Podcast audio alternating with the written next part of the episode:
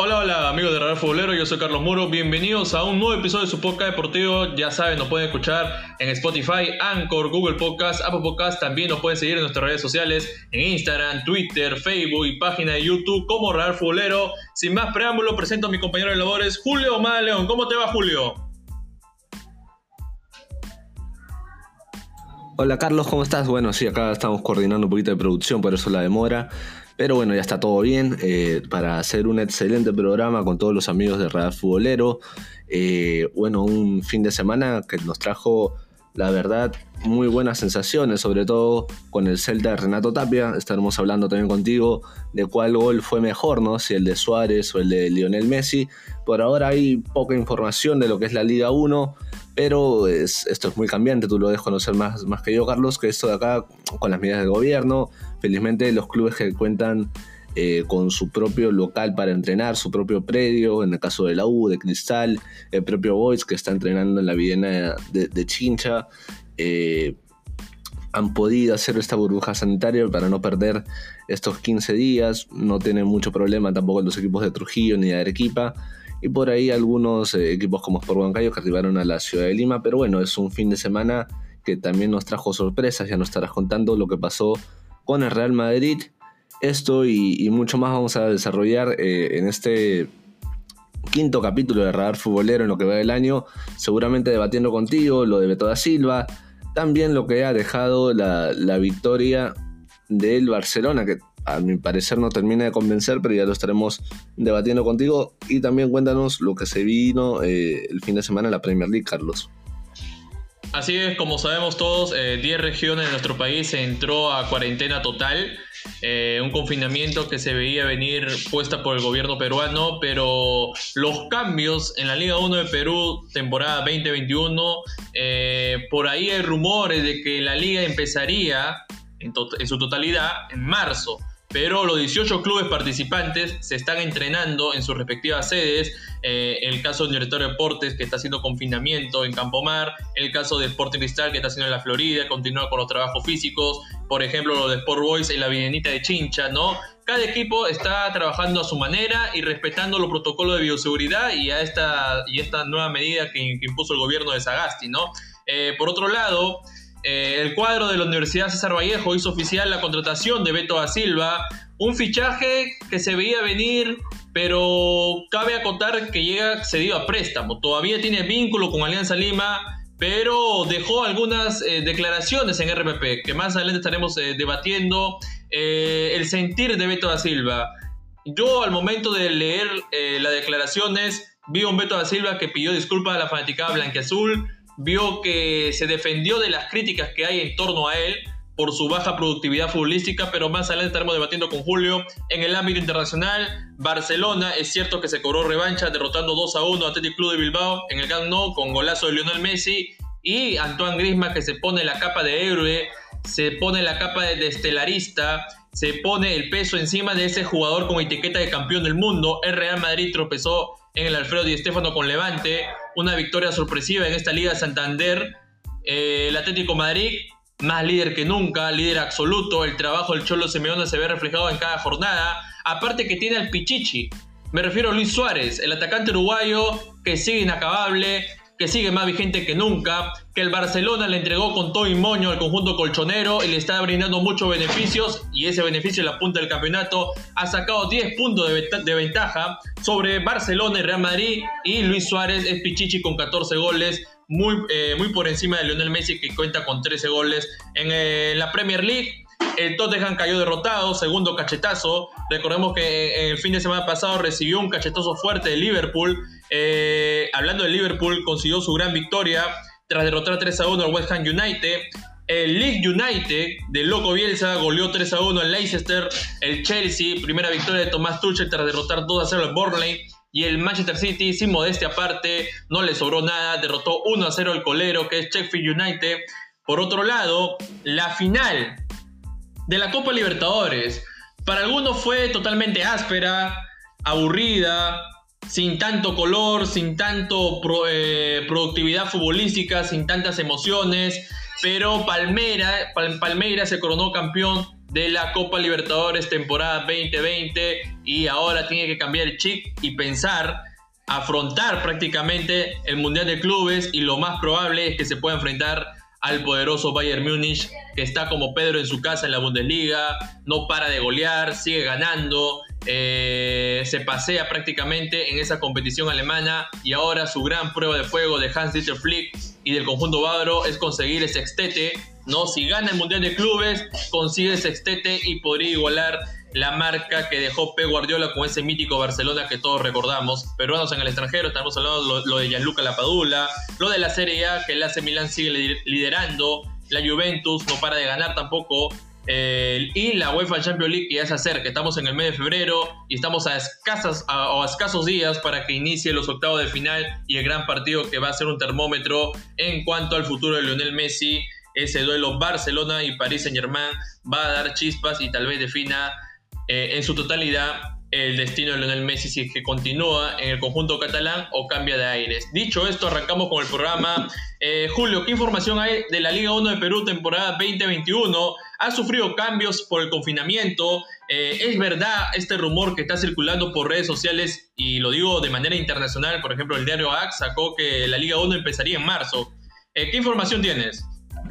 Sí, bueno, eh, lo, que manejamos todos, la verdad, por ahora eh, no hay una confirmación por parte de Víctor Villavicencio, más sí dio la tranquilidad eh, un día después de las, de las medidas de bioseguridad que, que, se tomó en el caso de confinamiento, como lo había expresado en más de 30 regiones del país, más de 40 puntualmente, que es lo que expresaste en 40 ciudades, pero bueno, ante esta situación por ahora lo que se ha rumoreado es que todo va a ser en Lima, pero esto dependerá también eh, de que hay dos aspectos, Carlos. Eh, a ver, tú lo debes saber también, que si se juega en Lima, todos los gastos los cubre la federación, tal cual fue en la temporada 2020.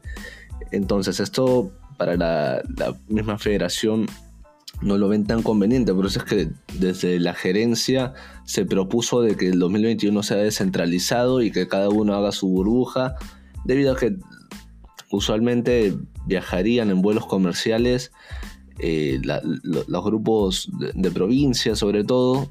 Entonces que para todo lo que es eh, los vuelos, por ejemplo, de Trujillo tienes que ir a Lima y de Lima tienes que ir a Cusco. El tema logístico eh, bueno, en este caso tienen un, operador eh, que es LAN Perú, LATAN, eh, que les puede facilitar todo este aspecto, pero desde la logística, para no salirme mucho del tema y no hablar mucho del tema de presupuestos y todo esto, es que se había aplazado dos semanas de lo que fue el 26 de febrero, debido a que hay equipos que la verdad no tienen un lugar de entrenamiento propio, debido a que cada club, sobre todo los de provincia, estaban entrenando en su ciudad y bueno, no, no, no se tuvo en cuenta que la pretemporada se haga en Lima. Ahora, yo lo que sí creo es que si hubieran tenido un poquito más de rigurosidad por parte de la federación para no alargar los plazos y teniendo en cuenta que se podía brindar esta medida, hubiera dicho a todos los equipos que entrenen en Lima por una opción B. Ahora, esto también le demanda costos, como te digo, por eso es que no se tuvo en cuenta esta opción. Ahora, la, medida que se va a dar eh, seguramente un poquito con las noticias que se maneje por parte del gobierno en la quincena de febrero. Veremos si es que se alarga la cuarentena y sí lo veo un poquito difícil que se cumplan con las dos semanas. Ahora, se prevé, también por eso es que se aplazó dos semanas, sobre todo teniendo en cuenta los equipos de provincia, porque como te había comentado, San Martín cuenta con un complejo propio, Municipal también, Cristal también, ahora Boys que está entrenando en la vida de Chincha, Manucci y Vallejo cuentan también con predios establecidos en sus ciudades, Melgar también, en Cusco también, el, Cusco FC tiene un, predio muy bonito en Oropesa. Eh, la mayoría de los equipos que por ahí, Carlos, tú, debes saber, son, son correctos. Eh, tienen donde entrenar y la verdad es que se establecieron muy bien. Ahora, ¿tú qué opinión tienes de que el, campeonato se juegue todo en Lima si es que sigue las medidas de, de cuarentena, ¿no? Hasta todos los que no vienen de Perú eh, sabrán que el año pasado se daban las noticias tal cual, de mes a mes, y bueno, primero nos dijeron 15 días y luego como la coyuntura fue avanzando y por cómo se dieron las situaciones, se amplió totalmente. Ahora no sé hasta qué punto el país en general, no solamente hablando del fútbol, esté en la consideración de hacer más de 15 días de cuarentena, de, cuarentena Carlos, si se extiende. Lo lógico es que hasta el día de hoy se juegue todo en Lima por las medidas que dio el gobierno, ¿no? Es algo que se veía venir, es algo que la Federación Peruana de Fútbol ya estaba eh, previendo esto, eh, en continuar la temática del año pasado, que no fue tan mal la burbuja que crearon, eh, fue exitoso hasta cierto punto del límite, pero el tema de logística es el que puede perjudicar a algunos equipos. Por ejemplo, Sport Huancayo tuvo que hacer vuelo hacia Lima, eh, dejar eh, un stand-by a su pretemporada, que lo estaba haciendo Huancayo, y los otros clubes, por ejemplo, Cinciano el juego que estaba entrenando en, en Vidahuasi, eh, Cusco Fútbol Club haciendo lo mismo, en Melgar de Arequipa, entrenando en, su misma sede, lo de Carlos Amanucci y la Universidad de Sarvallejo, entrenando en el Trujillo, entonces todo eso va a tener que cambiar por esta segunda cuarentena o segunda temporada, como lo quieran llamar. Lo, de, Ayacucho debe preocupar, ¿no? Lo de Ayacucho también, lo de Ayacucho también es preocupante. No tenemos eh, noticias. Teniendo conocimiento de que va a afrontar Copa Libertadores y va a tener que afrontar también Liga 1 de Perú 2021. Sí, sobre todo que el día viernes seguramente estaremos contigo haciendo un Instagram Live, eh, haciendo de, cubriendo todo lo que será la Copa Libertadores, el sorteo que se viene, donde la fase previa comienza, me parece, si no me equivoco, el 17 de febrero, Carlos, ¿no? La, fase previa en donde participa la Universidad César Vallejo y luego creo que entra Ayacucho por quedar cuarto y tercero en el torneo 2020. Ahora, eso sí preocupa, ¿no? Por ahí equipos como la U, como Cristal siguen entrenando, pero ellos juegan en abril. Correcto, para hacer eh, hincapié y suscribir lo que dijo Julio, es que las preliminares inician en febrero y la fase de grupos iniciaría oficialmente en abril en la Copa Libertadores temporada 2021. Ahora, retomando el tema de Liga 1 de Perú, para no salirme de contexto, eh, a ciencia cierta no sabemos si el gobierno peruano extenderá pasando las dos semanas ya hemos tenido la experiencia el año pasado. Sabemos que la Federación Peruana de Fútbol ha trabajado arduo para poder eh, realizar eh, lo que quedaba del campeonato. Ahora, esto tuvo que retrasarse porque para la fecha inicial que inicie, valga la redundancia, era el 5 de febrero, como el torneo descentralizado, pero todo eso ha cambiado. Es por eso que algunos medios internacionales como Diario Ax eh, está dando esta información de que en marzo arrancaría la Liga 1 cosa que no sería descabellado. Ahora, tocaste un tema de los clubes grandes, ¿no? Tanto Sporting Cristal y Universitario Deportes, el mismo Sport Boys. Universitario Deportes y Sporting Cristal están haciendo confinamiento en su misma sede. Y Campomar, y, Campomar se ha amoblado correctamente. Hemos visto su video que subieron a redes sociales, su infraestructura es muy acorde a lo que requieren los jugadores. La Florida también, Sporting Cristal ha continuado, ha continuado trabajando eh, en el tema de renovaciones, en el tema de trabajo físico, Mosquera no ha parado. Eh, lo mismo está pasando con Sport Boys, que ha sacado un comunicado oficial eh, en torno a, los entrenamientos en la bienita de Chincha. Pero acá el punto de quiebre son los, son los, equipos de provincia.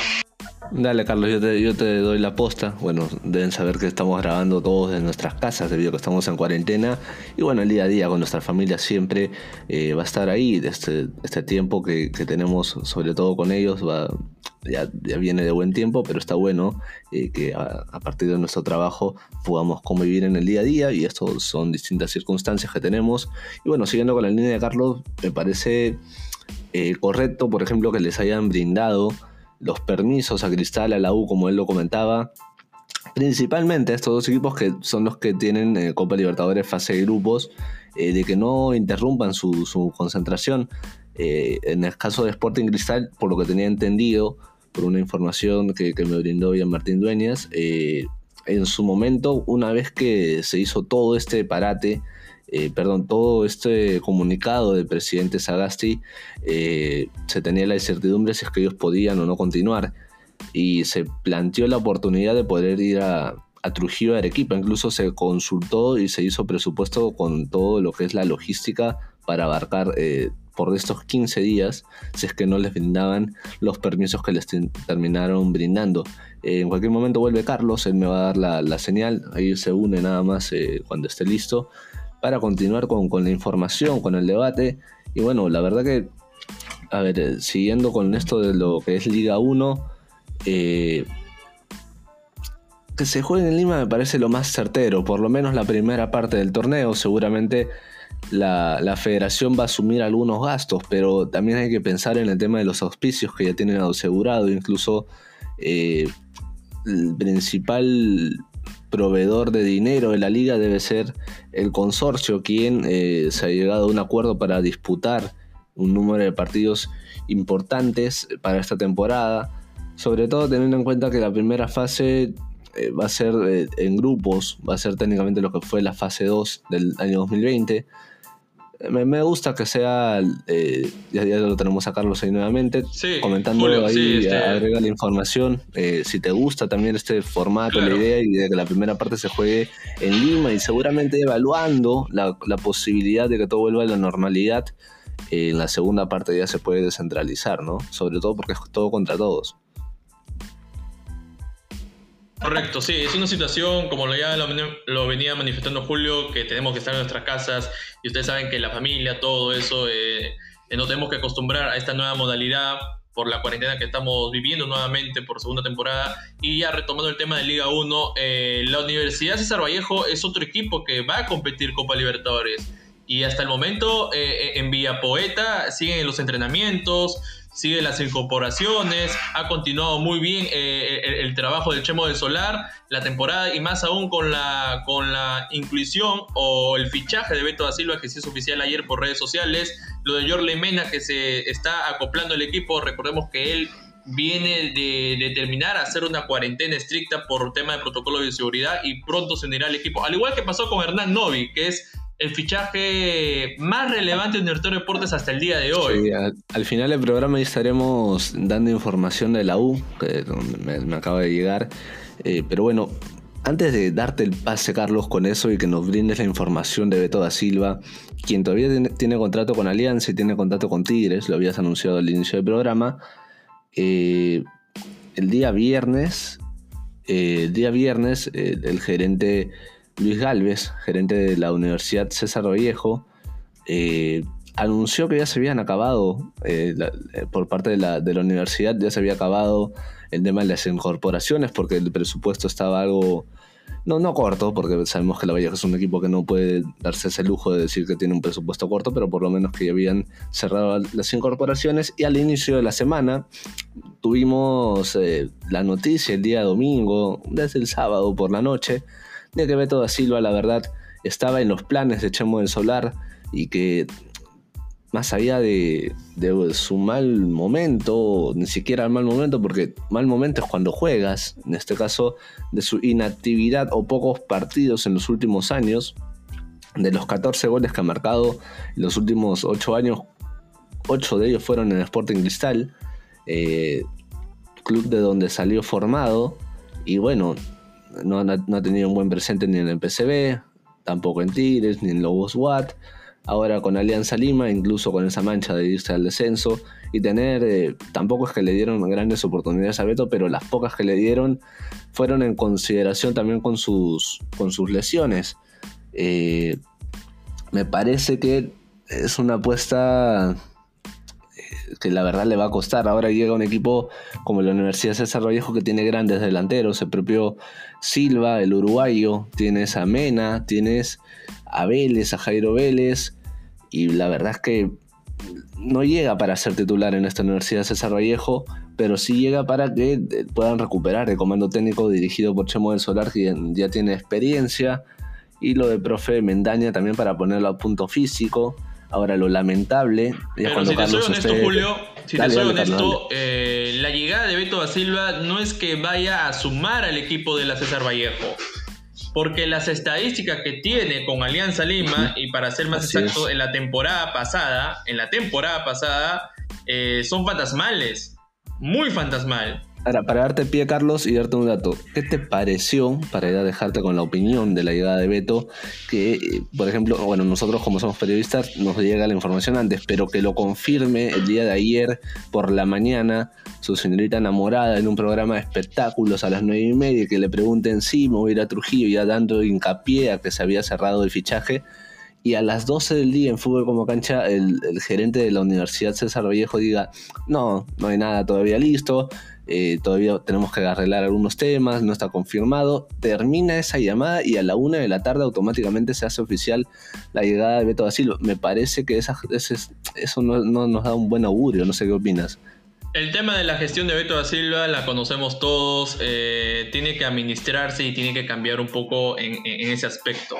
Eh, pero metido yendo al lado futbolístico para no entrar en ese detalle que lo mencionaste Julio y que es importante y que debe ser un jalón de oreja para Beto da Silva porque, a ver, muchos hablaban de que firmó un contrato en un, eh, en un lugar nocturno y ahora sale su señorita enamorada eh, a dar esta noticia, ¿no? Está en todo su derecho, ojo ahí. Pero retomando ya al tema futbolístico, las estadísticas con Alianza Lima en la temporada 2020 es la siguiente. Jugó 11 partidos oficiales y goles no anotó. Cero goles. Es ahí donde te, da un índice de la productividad futbolística que ha tenido Beto da Silva. Ahora, el tema del nombre, de la etiqueta, vende para la Universidad César Vallejo. Ahora, el cuadro Poeta es un equipo que siempre se ha caracterizado por tener una inversión muy grande. Tú y yo la conocemos. Y yo creo que va a tener que luchar para entrar en la, oncena titular de Chemo del Solar. Porque tienes muy adelante a un Jorley Mena que ha estado batallando tanto con Emanuel Herrera y con Jonathan Dos Santos la temporada pasada. Y que es un señor delantero. Que le ha brindado mucha eficacia, mucha efectividad en ataque al conjunto trujillano. Yo no creo que Beto da Silva llegue con esa etiqueta de ser titular indiscutible porque no es así. Los números no la avalan. Ahora, la entrevista que brindó el medio radial RPP, eh, yo lo noté como siendo, haciendo mea culpa y pidiendo disculpas a los hinchas blanquiazules por el, por el fracaso rotundo, futbolístico y tanto externo y a nivel administrativo que ha sufrido Alianza Lima y que hoy por hoy va a jugar la Liga 2, muy aparte de que salga un abogado muy aparte de que haga este tipo de noticias, de que van a ir al TAS y está en todo su derecho de hacerlo, pero ya la licencia de la Federación Peruana de Fútbol dio una sentencia y vamos a ver cómo continúa esta novela que todavía no ha acabado y que sigue sumando capítulos. Pero lo de Beto da Silva, para no salirme del tema, brindó una entrevista al medio RPP y dijo lo siguiente, dejando en claro eh, su postura y la defensa hacia las críticas que ha tenido en torno a estos últimos meses. Sobre el tema de las lesiones no puede decir que no me cuido. Eso no es verdad. Yo me cuido, soy un profesional, tengo una vida muy ordenada. Son solo problemas que a lo largo de los años he tratado de resolverlo y creo haberlo superado. Este tiempo que estuve alejado he estado entrenando muchísimo, preparándome quiero ser el veto de antes. Lo mío es falta de continuidad, un jugador que no tiene continuidad no sirve, pero eso no quita mi calidad, lo buen jugador que puedo ser. Cuando llegó la propuesta de la Vallejo me puse muy feliz. También quería jugar en primera división. Ojo al dato, primera división. O sea, acá deja por sentado de que no quería continuar o me da la sensación en Alianza Lima, muy aparte de que Alianza fue segunda o primera. Me tocó hablar con Chemo, alguien que siempre confió en mí. Yo no soy un Beto de 18 años, ahora tengo 24. La vida me ha golpeado, pero eso también me fortalece, me hace más fuerte, solo me falta ganar confianza. Chemo me va a dar esa confianza, expresó Beto da Silva para el medio radial RPP. Eh, acá, acá es un tema de que habló de sus lesiones, un tema de lo futbolístico, se defendió un poco de las críticas y ve en Chemo del Solar a alguien que lo pueda arropar, ¿no? Como, como que pueda ser ese padre futbolístico que le pueda dar esa Yo no sé tú, Julio, eh, pero... Complementando, complementando lo que habías dicho... el puesto. Sí, complementando lo que habías dicho, eh, Beto sufre de insomnio por las noches, por eso es que no puede dormir bien y bueno, este problema ya lo venía tratando hace algunos años, pero que debe ser crucial, ¿no? Para el tema del, físico. Tú también practicas deporte, tú debes saber que para tener una rutina diaria debes por lo menos dormir bien.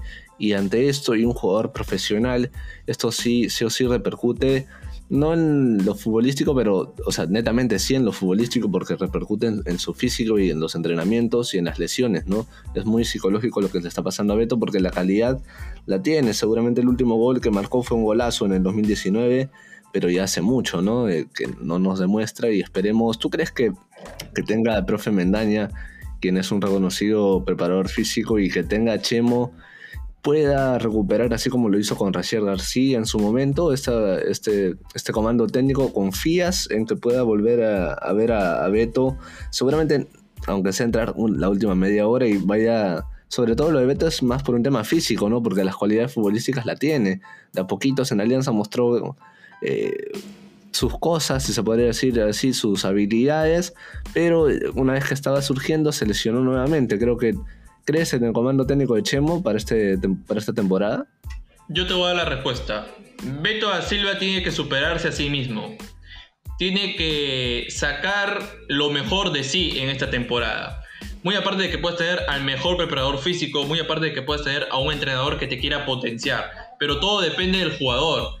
Y es algo que tú mencionaste, este síntoma que padece Beto da Silva, de que puede sufrir insomnio. A ver, un deportista tiene que comer saludable, tiene que dormir sus ocho, sus ocho horas prácticamente, y más aún si es un futbolista que está eh, eh, en una competición tan eh, exigente como la Liga 1 de Perú, porque la, Liga 1 de Perú es muy exigente, ¿no? Sin menospreciar a las otras ligas, ¿no? Conocemos eso, pero Beto da Silva tiene la gran misión, y aparte que está en deuda consigo mismo, eh, de recuperar ese buen nivel.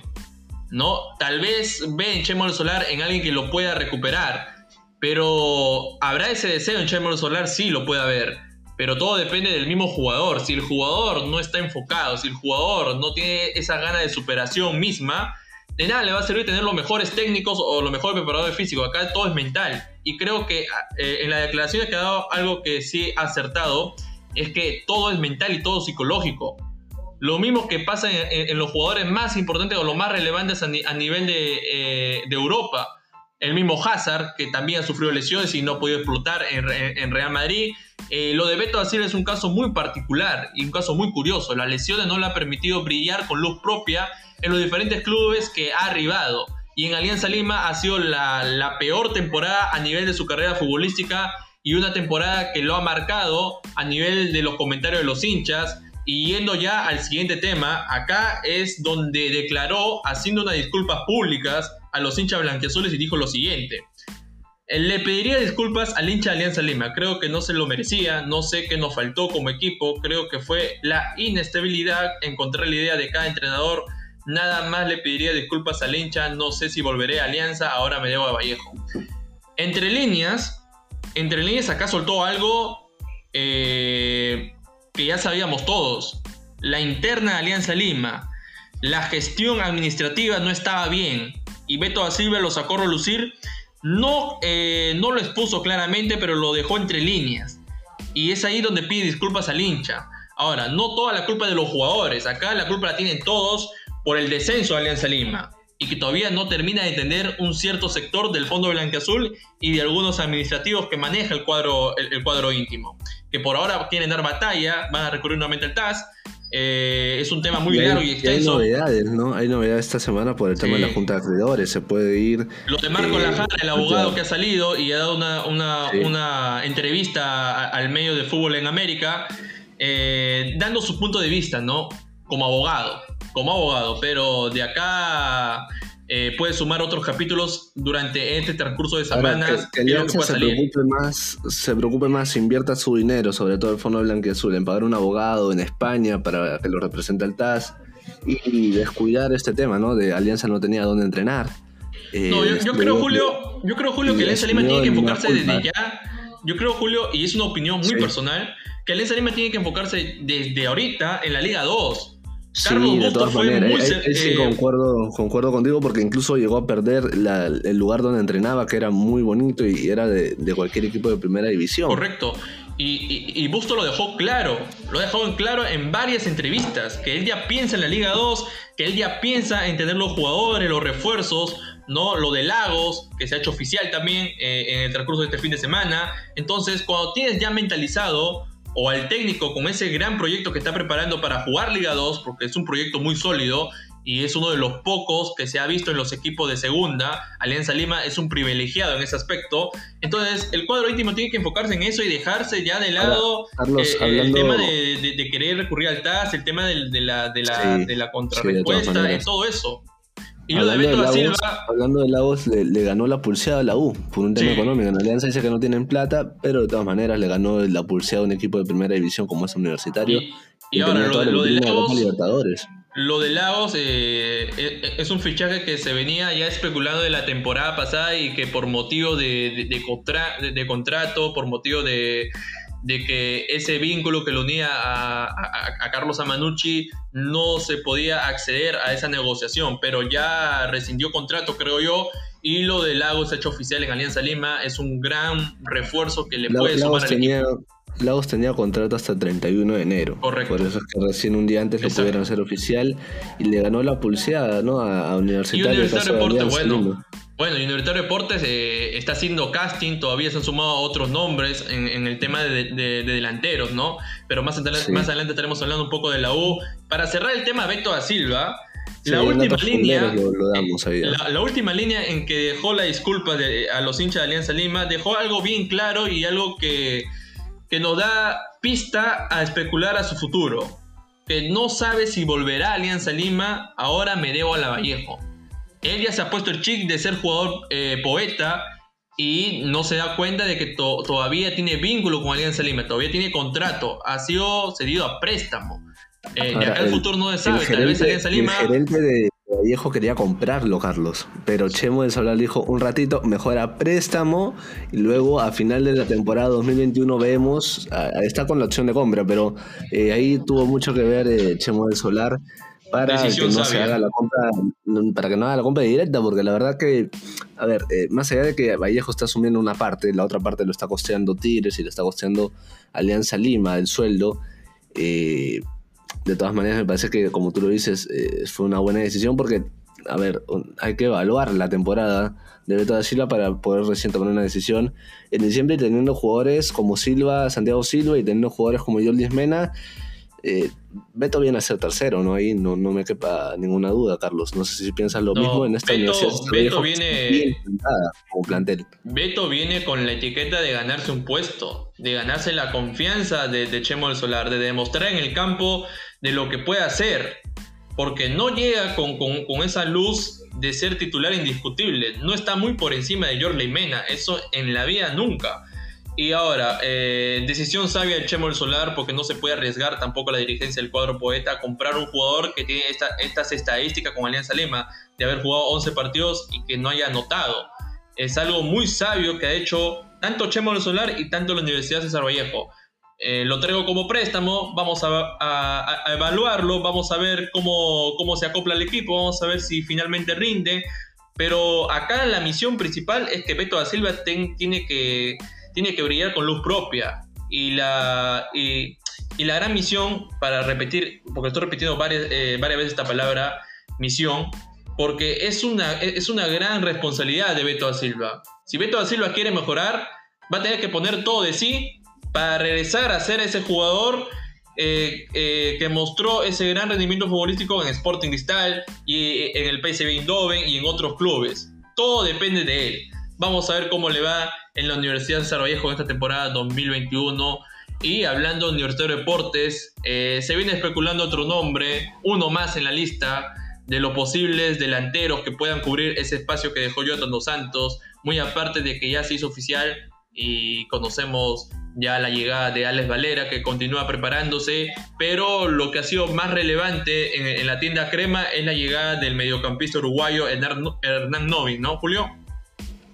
Sí, bueno, tiene buenas referencias, sobre todo eh, un jugador uruguayo que, a ver, llegó universitario más allá de las negociaciones que hubo, también por la amistad que tiene eh, con Urruti, en este caso, y con el propio Alonso, que fueron parte de la toma de decisión de, de para arribar a, tienda crema y me parece me parece un buen 10, no sé hasta qué punto puede ser un reemplazante directo de Hover, tendríamos que verlo porque hace tiempo que no, no ha tenido una, temporada regular.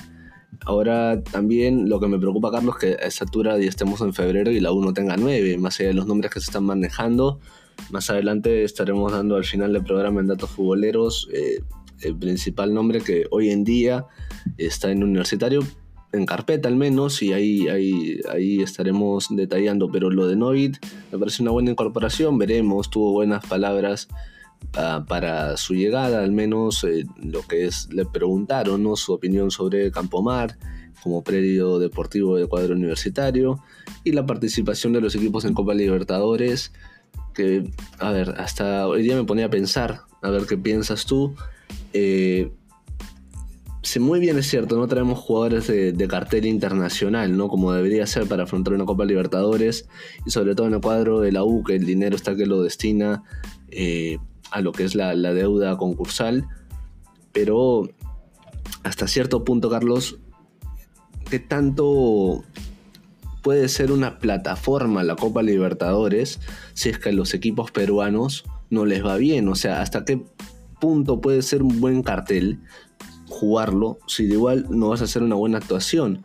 Por eso debe ser uno de los dolores de cabeza para todas las propuestas que ha tenido Universitario como 9, porque le ofrecen un sueldo modesto, a pesar de que es la U, pero le ofrecen el cartel de la U y le ofrecen el cartel de Copa Libertadores, pero hasta qué punto no sé si los jugadores quisieran venir a Universitario y viendo las actuaciones de los últimos años de los equipos peruanos, no sé hasta qué punto seduzca la Copa Libertadores si nos ha ido mal. No sé si piensas que eso puede ser, ah, más allá del tema económico, un factor clave para que hoy en día la U no tenga nueve. Por ejemplo, eh, a ver, los nueve que han apostado no es que conozcan el, fútbol peruano y los están seduciendo por ese lado, ¿no? Copa Libertadores, Universitario, un equipo grande, pero también los, representantes, incluso los propios jugadores, si googlean un poquito la participación de Copa Libertadores de los equipos peruanos, debe ser un, eh, un mal hoy, hoy por hoy.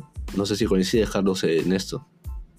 Una vez más apelo a la sinceridad y, creo que tanto Sporting Cristal, eh, Universitario de Deportes, la Universidad de Vallejo y Ayacucho Fútbol Club, de los cuatro equipos que he mencionado, al que veo bien formado, por tema de plantel, por tema de, técnico, por tema de, cuerpo, de cuerpo técnico, de trabajo físico y de jugadores y sobre todo de refuerzo es Sporting Cristal. Creo que es el, único equipo peruano que se ha reforzado eh, bien para competir la Copa Libertadores hasta el momento. Y Universitario de Deportes, eh, con los nombres que se están manejando hasta el día de hoy, eh, el tema de encontrar al 9, el tema de encontrar a ese reemplazo eh, para cubrir ese hueco que dejó Jonathan Dos Santos, porque son conscientes de que con Valera no alcanza para competir esta competición internacional y es por eso que hasta el día de hoy están buscando ese delantero que pueda pelearle el puesto a Valera. Pero más allá de eso es para que sea titular en los partidos de Copa Libertadores. La llegada de Hernán Novi creo que es, un pequeño acierto porque sus estadísticas en la última temporada 2020, por ejemplo, jugó en el club paraguayo Sol de, América, disputó 21 partidos, anotó 5 goles, luego regresó a Peñarol, jugó un partido y no anotó goles. Eh, es una estadística llamativa, pero no es que sea al grado de, preocupante, ¿no? de ser tan eh, escandaloso eh, estas cifras. Yo creo que Novik es un jugador que le puede aportar más al medio campo, de que le, de que le puede aportar más o cubrir eh, ese vacío que dejó Donald Millán es un jugador con mucha proyección. Sabemos que los jugadores uruguayos eh, no defraudan y la temporada pasada fuimos testigos de eso. Si no preguntémosle a Urruti, si no preguntémosle a Jonathan Dos Santos de que dejó la valla alta a los uruguayos. Eh, pero hace falta la un fichaje que, que que hablar mediáticamente. Hace falta uno que, que, que rompa el esquema, que rompa el mercado. Hasta ahora no lo ha conseguido, hasta ahora son especulaciones, hasta ahora son nombres que se van sumando. Ya lo de Danilo Carando totalmente descartado porque se ha hecho oficial, él lo ha hecho oficial, que se va a la Bundesliga de Austria. Entonces es un nombre que se venía eh, dando forma, pero el jugador lo desmintió. Y, te soy honesto, Julio, yo creo que, a ver, la alternativa más clara era Danilo Carando. Era la opción más viable. Sí, justamente te iba a llevar por ahí, porque mira, los jugadores que trajo Cristal, o sea, y por, el, por los tiempos que tomó las negociaciones, porque técnicamente fueron rápidas, excepto por Alejandro González, pero que ya tenía un pasado en Cristal, todos los demás son peruanos, conocen el fútbol peruano y saben a lo que vienen. Y saben que no, no tenemos un buen presente en Copa Libertadores, y no es tema de Cristal, es tema de todos los equipos de fútbol peruano, y esto ya es un desmérito de todos. En cambio, la U, los que vinieron y se hicieron rápido fueron los que, bueno, volvieron al club, ¿no? En el caso de Cantor, en el caso del Sud Sud, eh, propio de las renovaciones de Santillán, incluso se fue Barco.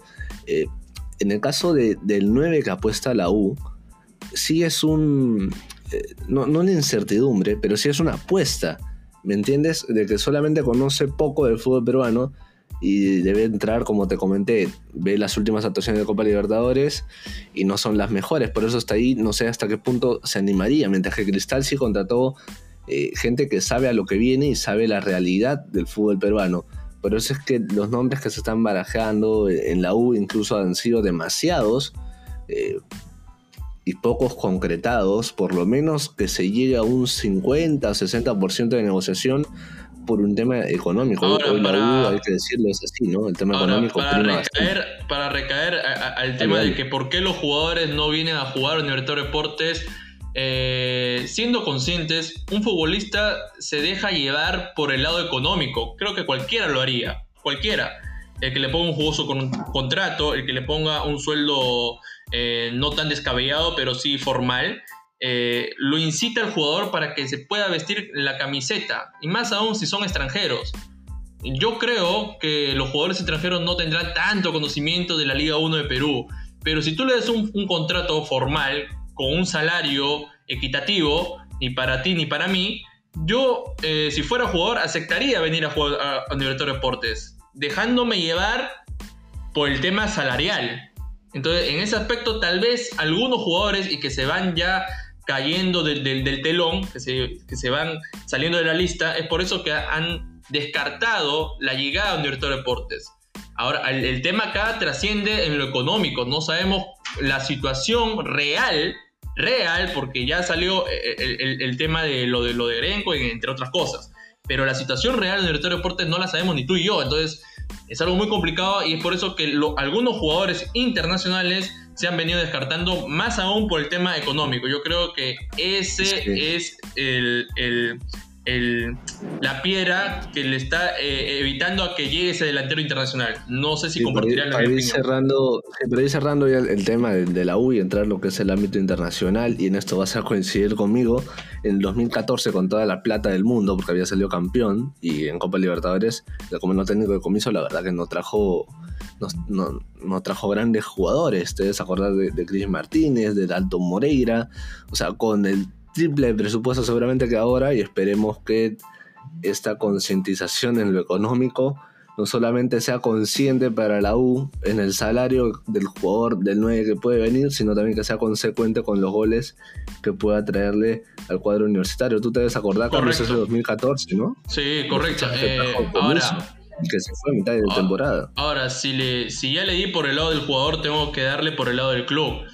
O sea, el jugador puede eh, poner en la balanza sus exigencias, pero esas exigencias tienen que ir acompañado por el rendimiento futbolístico. No, vas a venir, no va a venir un jugador que tenga una estadística no tan llamativa y que quiera imponer esta condición. Entonces, si le doy por el lado del club, creo que el club también está en su derecho de no negociar con ese jugador internacional. Porque tú no puedes traer a un delantero, sobre todo delantero, con esas bajas estadísticas. Tienes que traer un delantero que por lo menos lo haya, lo, haya roto la temporada pasada.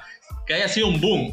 Esa es la gran misión que tiene, o ese gran objetivo que tiene un director de deportes si es que quiere hallar ese nuevo internacional. Pero ya cerrando el libro de la Liga 1 de Perú y pasamos al libro de la Liga Santander, ámbito internacional.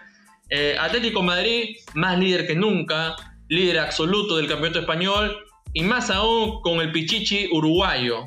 El atacante más vigente que puede haber en Sudamérica, me refiero a Luis Suárez con 14 goles que Barcelona le regaló encarecidamente al Cholo Simeone y al conjunto colchonero para que hoy por hoy el Atlético Madrid sea líder. Derrotó 4-2 al Cádiz, anotó un golazo de tiro libre, el pistolero también anotó desde punto penalti. El buen momento que vive el conjunto colchonero es de aplaudir y es mérito del Cholo Simeone tanto que se le exigía, tanto que le pedíamos que salga de su zona de confort, porque tenía que salir de esa zona de confort, porque tiene los jugadores una plantilla que es muy competitiva y, que tiene que saber aprovechar. Y parece que esta temporada lo está haciendo. Me recuerda a esa temporada donde salió campeón de la Liga de Santander, donde tuvo en su mejor momento a Diego Costa, pero hoy por hoy vemos a un señor delantero con mucha más categoría, con mucha más experiencia y que tiene ese, olfato que no lo ha perdido y ese gol que lo lleva al lado Luis Suárez, que lo, tiene como máximo goleador de esta competición. ¿Qué opina Julio del partido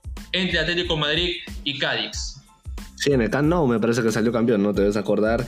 Eh, bueno, hoy le lleva 10 puntos y con un partido menos. 50 puntos para el Atlético, 40 para el Real y para el Barcelona. Y que pueden ser 13 si es que recupera ese partido y lo termina concretando con una victoria.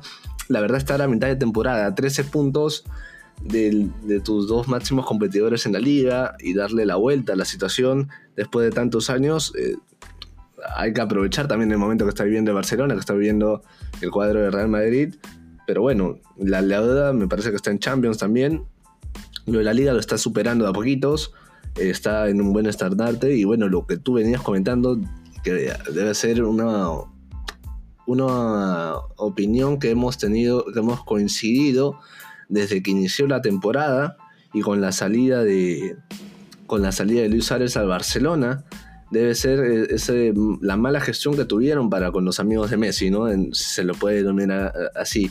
Hoy Arturo Vidal haciendo cosas importantes en el Inter, Luis Suárez ni qué decirlo. Imagínate si esos goles venían para para el cuadro de Barcelona que hoy en día lo padece, incluso teniendo a Griezmann como experimento de 9 y a Bradway que, o sea, ha brillado, pero ha brillado con quienes también ha brillado. En cambio, el Atlético de Madrid, con Luis Suárez, está teniendo protagonismo en partidos importantes, está teniendo protagonismo también con los que tiene que ganarle, y esto es importante. Ahora, ¿con qué vamos primero, Carlos? Totalmente de acuerdo, Julio, totalmente de acuerdo. Para cerrar la idea y luego nos metemos al Barcelona. Totalmente de acuerdo. Eh, lo de Luis Suárez es algo impresionante, es algo que tal vez la, ex dirigencia de, de Joseba eh, María Bartomeu no, no, no lo venía a venir ¿no? Pensaba que estaba acabado el hombre, pensaba que ya no daba para más, que no tenía ese ADN Barcelona y acá eh, el, pistolero le está respondiendo con goles, pero esos goles le están beneficiando al Atlético Madrid y el Cholo Simeone está sonriendo de oreja a oreja. No sé, tal vez me, me esté apresurando, pero hoy por hoy digo que es la mejor temporada o la mejor gestión que está teniendo el Cholo Simeone. Eh, también se le ha venido criticando a Luis Suárez por su baja, por su baja, por su baja calidad goleadora a nivel de competición internacional. De acá más adelante lo veremos. Estamos en febrero, a, pocos días de que se enfrente con el Chelsea. Un rival que conocemos que destituyó a Frank Lampard y trajo a Thomas Tuchel, ex director técnico de PSG, pero ya estaremos hablando más adelante. No quiero salirme del tema de Santander. Yo creo que el, eh, mérito propio es para, eh, para el Cholo Simeone y modestia aparte, lo de Luis Suárez, que es la gran figura del Atlético Madrid, muy aparte de que esté bien rodeado, porque está bien rodeado el uruguayo, tiene, a un Joao Félix que está, eh, que está explotando cada vez eh, la valía de que por qué el Atlético Madrid pagó, pagó esa cantidad de, eh, de, dinero, 120 millones de euros, y poco a poco lo está demostrando el portugués. Esa dupla, Joao Félix con Luis Suárez, me está gustando, porque veo que Luis Suárez encontró un socio ideal ideal para que pueda hacer de las suyas en ataque del conjunto colchonero. Cerrando el tema Atlético Madrid, que es puntero con 50 unidades, le saca una gran ventaja a Barcelona y Real Madrid por 10 puntos. Vamos al Barça, vamos al Camp Nou. Barcelona se cobró revancha en el tercer capítulo de esta saga entre Atlético Club Bilbao. Eh, le ganó por la Liga de Santander en un partido pendiente, cayó derrotado en la Supercopa de España, ya todos conocemos la historia, y en el Camp Nou eh, con una gran actuación de Lionel Messi, porque hay que decirlo, fue una gran actuación, fue, fue un gran recital. Un gran recital porque anotó un golazo de tiro libre. Y aparte la polémica, la controversia que ha filtrado el diario El Mundo. ¿no? Que lo ha obligado a Lionel Messi a callar, a, a callar bocas nuevamente. ¿Y cómo calla bocas Lionel Messi? Con goles, siendo influyente en el equipo, siendo esa pieza que marca la diferencia en este Barcelona más terrenal, porque es el Barça más terrenal de los últimos años. Con Antoine Griezmann no alcanza, con Dembélé no alcanza, con Pedri tampoco alcanza. Y cuando Lionel Messi lo, lo empujan o lo obligan, cuando ve este tipo de, de portadas, cuando ve este tipo de comentarios, cuando ve que Joan Laporta, candidato firme para que sea presidente de este, del Barcelona, le dé su respaldo y tenga el respaldo también de Ronald Koeman y de algunos jugadores catalanes, es ahí donde Lionel Messi saca cara de su buen fútbol. Porque el gol que marcó eh, fue un golazo. Pero también Antoine Griezmann se hizo presente eh, en esa victoria con un, gol. Eh, poco a poco se va encontrando a sí mismo, poco a poco se va adaptando al ADN Barcelona y, se le está acabando un poco el tiempo. Porque Antoine Griezmann tiene que brillar eh, cuando está Messi y cuando no está Messi. Porque me da esta sensación, cuando no está Messi en los partidos donde Ronald Koeman no lo necesita, en el buen término, Antoine Griezmann no termina de explotar ese nivel que mostró en Atlético Madrid. Y creo que Griezmann tiene que mejorar en ese aspecto. Tiene que meterse en el chip de que cuando no está Messi, él tiene que ser el protagonista. Pero buena victoria de Barcelona, muy aparte de que ha sumado 40 unidades y muy aparte de que está lejos, lejos del Atlético Madrid que sacó una gran ventaja. Eh, Julio, ¿qué opinas del partido ante Atlético Club de Bilbao que se disputó en el Camp Nou? ¿Qué te pareció la actuación de Messi y de Antoine Griezmann?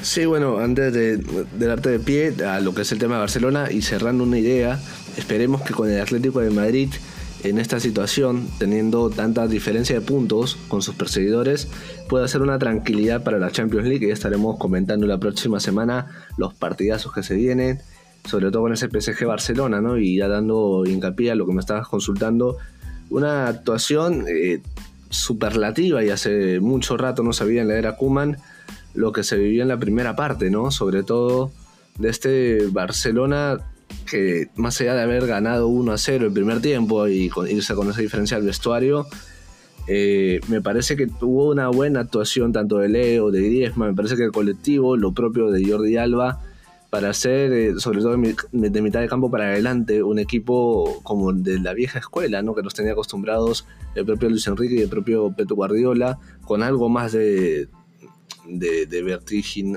de siendo más vertical, perdón, en ataque, eh, por la velocidad que, cuenta con Jordi Alba con, y con Anton Griezmann, el propio Dembélé por momentos, pero eh, lamentablemente el Athletic Club retomó en el segundo tiempo con un gol sorpresivo que por ahí nos daba a todos por sorpresa que estuviera 1 a 1 por el trámite del partido en el primer tiempo y bueno para para el Barcelona llevarse este triunfo con lo duro que fue, más allá de los buenos momentos Pero Julio, seamos, Julio, seamos sinceros, seamos sinceros. La primera parte, Barcelona jugó como Barcelona. en la segunda parte, cuando vio que el Athletic Club de Bilbao sacaba fuerza de sí mismo, sacaba eh, más corazón que fútbol, Ronald Koeman replanteó el esquema y dejó de lado el ADN Barcelona y decidió defender atrás, porque sabe muy bien que el Athletic Club de Bilbao es un equipo traicionero es un equipo que puede dar el golpe en cualquier momento y que le puede cambiar el resultado. Entonces Ronald Koeman eh, resolvió ese asunto porque no quería pasar lo, eh, lo, de la gran final de la Supercopa de España donde lo sufrió, donde lo sufrió porque Atlético de Bilbao es así, tiene este tipo de reacciones.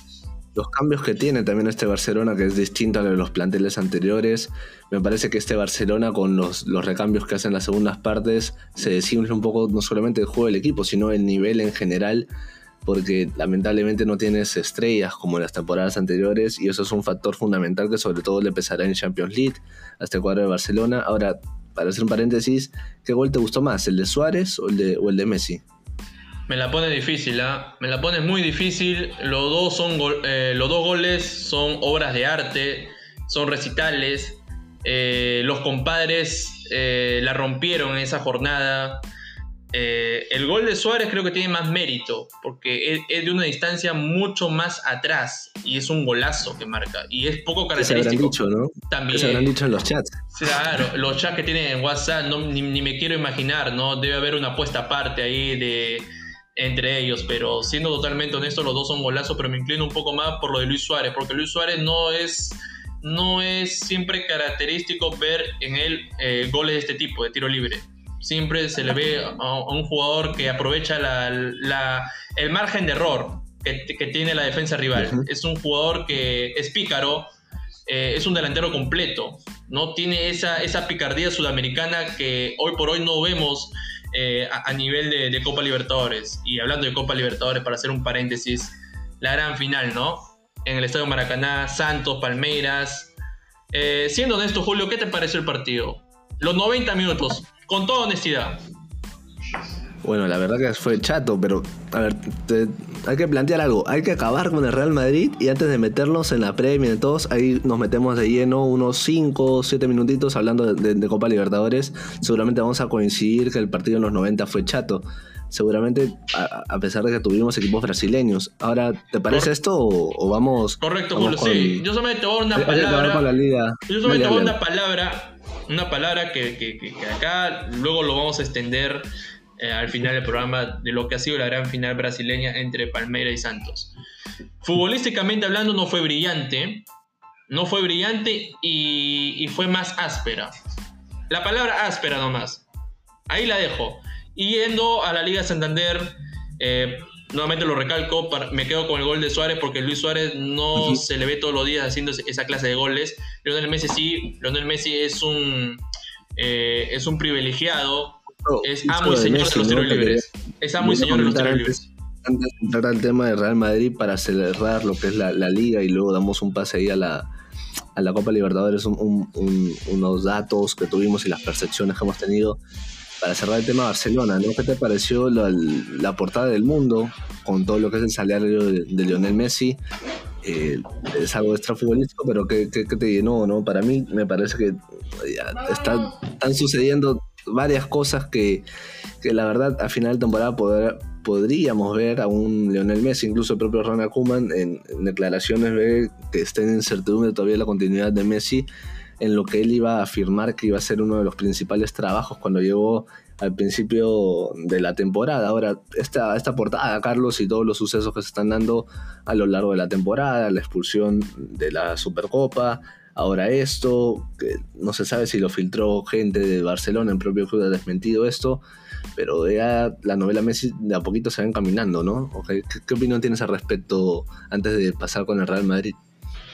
Este tipo de portadas, como lanzó el diario El Mundo, eh, forzan a que Lionel Messi tome la decisión de irse al Barcelona. Forza, forza también a la decisión de que pueda negociar ahorita mismo, ¿no? Con el PSG, con el Manchester City o con cualquier otro equipo. Porque están dañando, lo digo a título personal, siento que están dañando un poco lo que ha creado Lionel Messi en el Barcelona porque este tipo de, filtraciones no le favorece en nada, en nada, tanto al club y, tanto al astro argentino. Más bien lo que quieren mostrar es que el jugador, eh, su palabra es ley, que tiene que cumplirse lo que él se diga o lo que él diga. Dan esa imagen de que Lionel Messi ata y desata al club. Él es el que ve los fichajes, él es el que da eh, el visto bueno si que este viene o este no viene eso es lo que da a entender ese tipo de portadas. Y creo que es, lo lógico. Esto se ha filtrado a alguien que estaba en la interna del club catalán. No creo que alguien de loco eh, venga a soltar este tipo de portadas. Más aún que es un diario prestigioso. Y se entiende también la demanda de Lionel Messi. Está en todo su derecho en hacerlo. Y creo que debería, no sé, pensar muy bien lo, que hacen eh, este tipo de, diarios, ¿no? Este tipo de, periodistas, porque es un periodismo totalmente amarillista, amarillista, y siendo de un diario prestigioso. Ahora, puede ser que lo haya dado eh, también algún directivo, alguna persona que conformó la directiva anterior, ¿no? Porque, a ver, las, las, malas formas de la gestión de Bartomeu y los que lo rodearon también podría tener un poquito esto de, de cizaña, si se podría decir, ¿no? Acá me abre otra pregunta. ¿Cuál es el propósito de, querer hacerle daño a tu máxima figura? O sea, siendo Barcelona. Yo no creo que sea de la actual gestión, ¿eh? Eso sí. No, eso, estamos, eso estamos claros, Julio.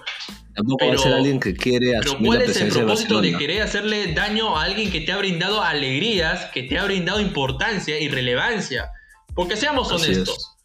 Lionel Messi cuando llegó al Barcelona le dio eh, un segundo escalón al, Barça, como institución y como club. Dobló títulos, ¿no? Logró títulos. Y el primero, el primero que lo salió a defender fue el primer presidente que lo trajo y que le renovó, que es Joan Laporta, que incluso, más allá de que esté postulando para ser presidente del Barcelona, avaló en base a números lo que cobra Lionel Messi. Dijo, más allá de que los gastos que genera también solamente significa en gastos un 8.2% de todo lo que genera Lionel.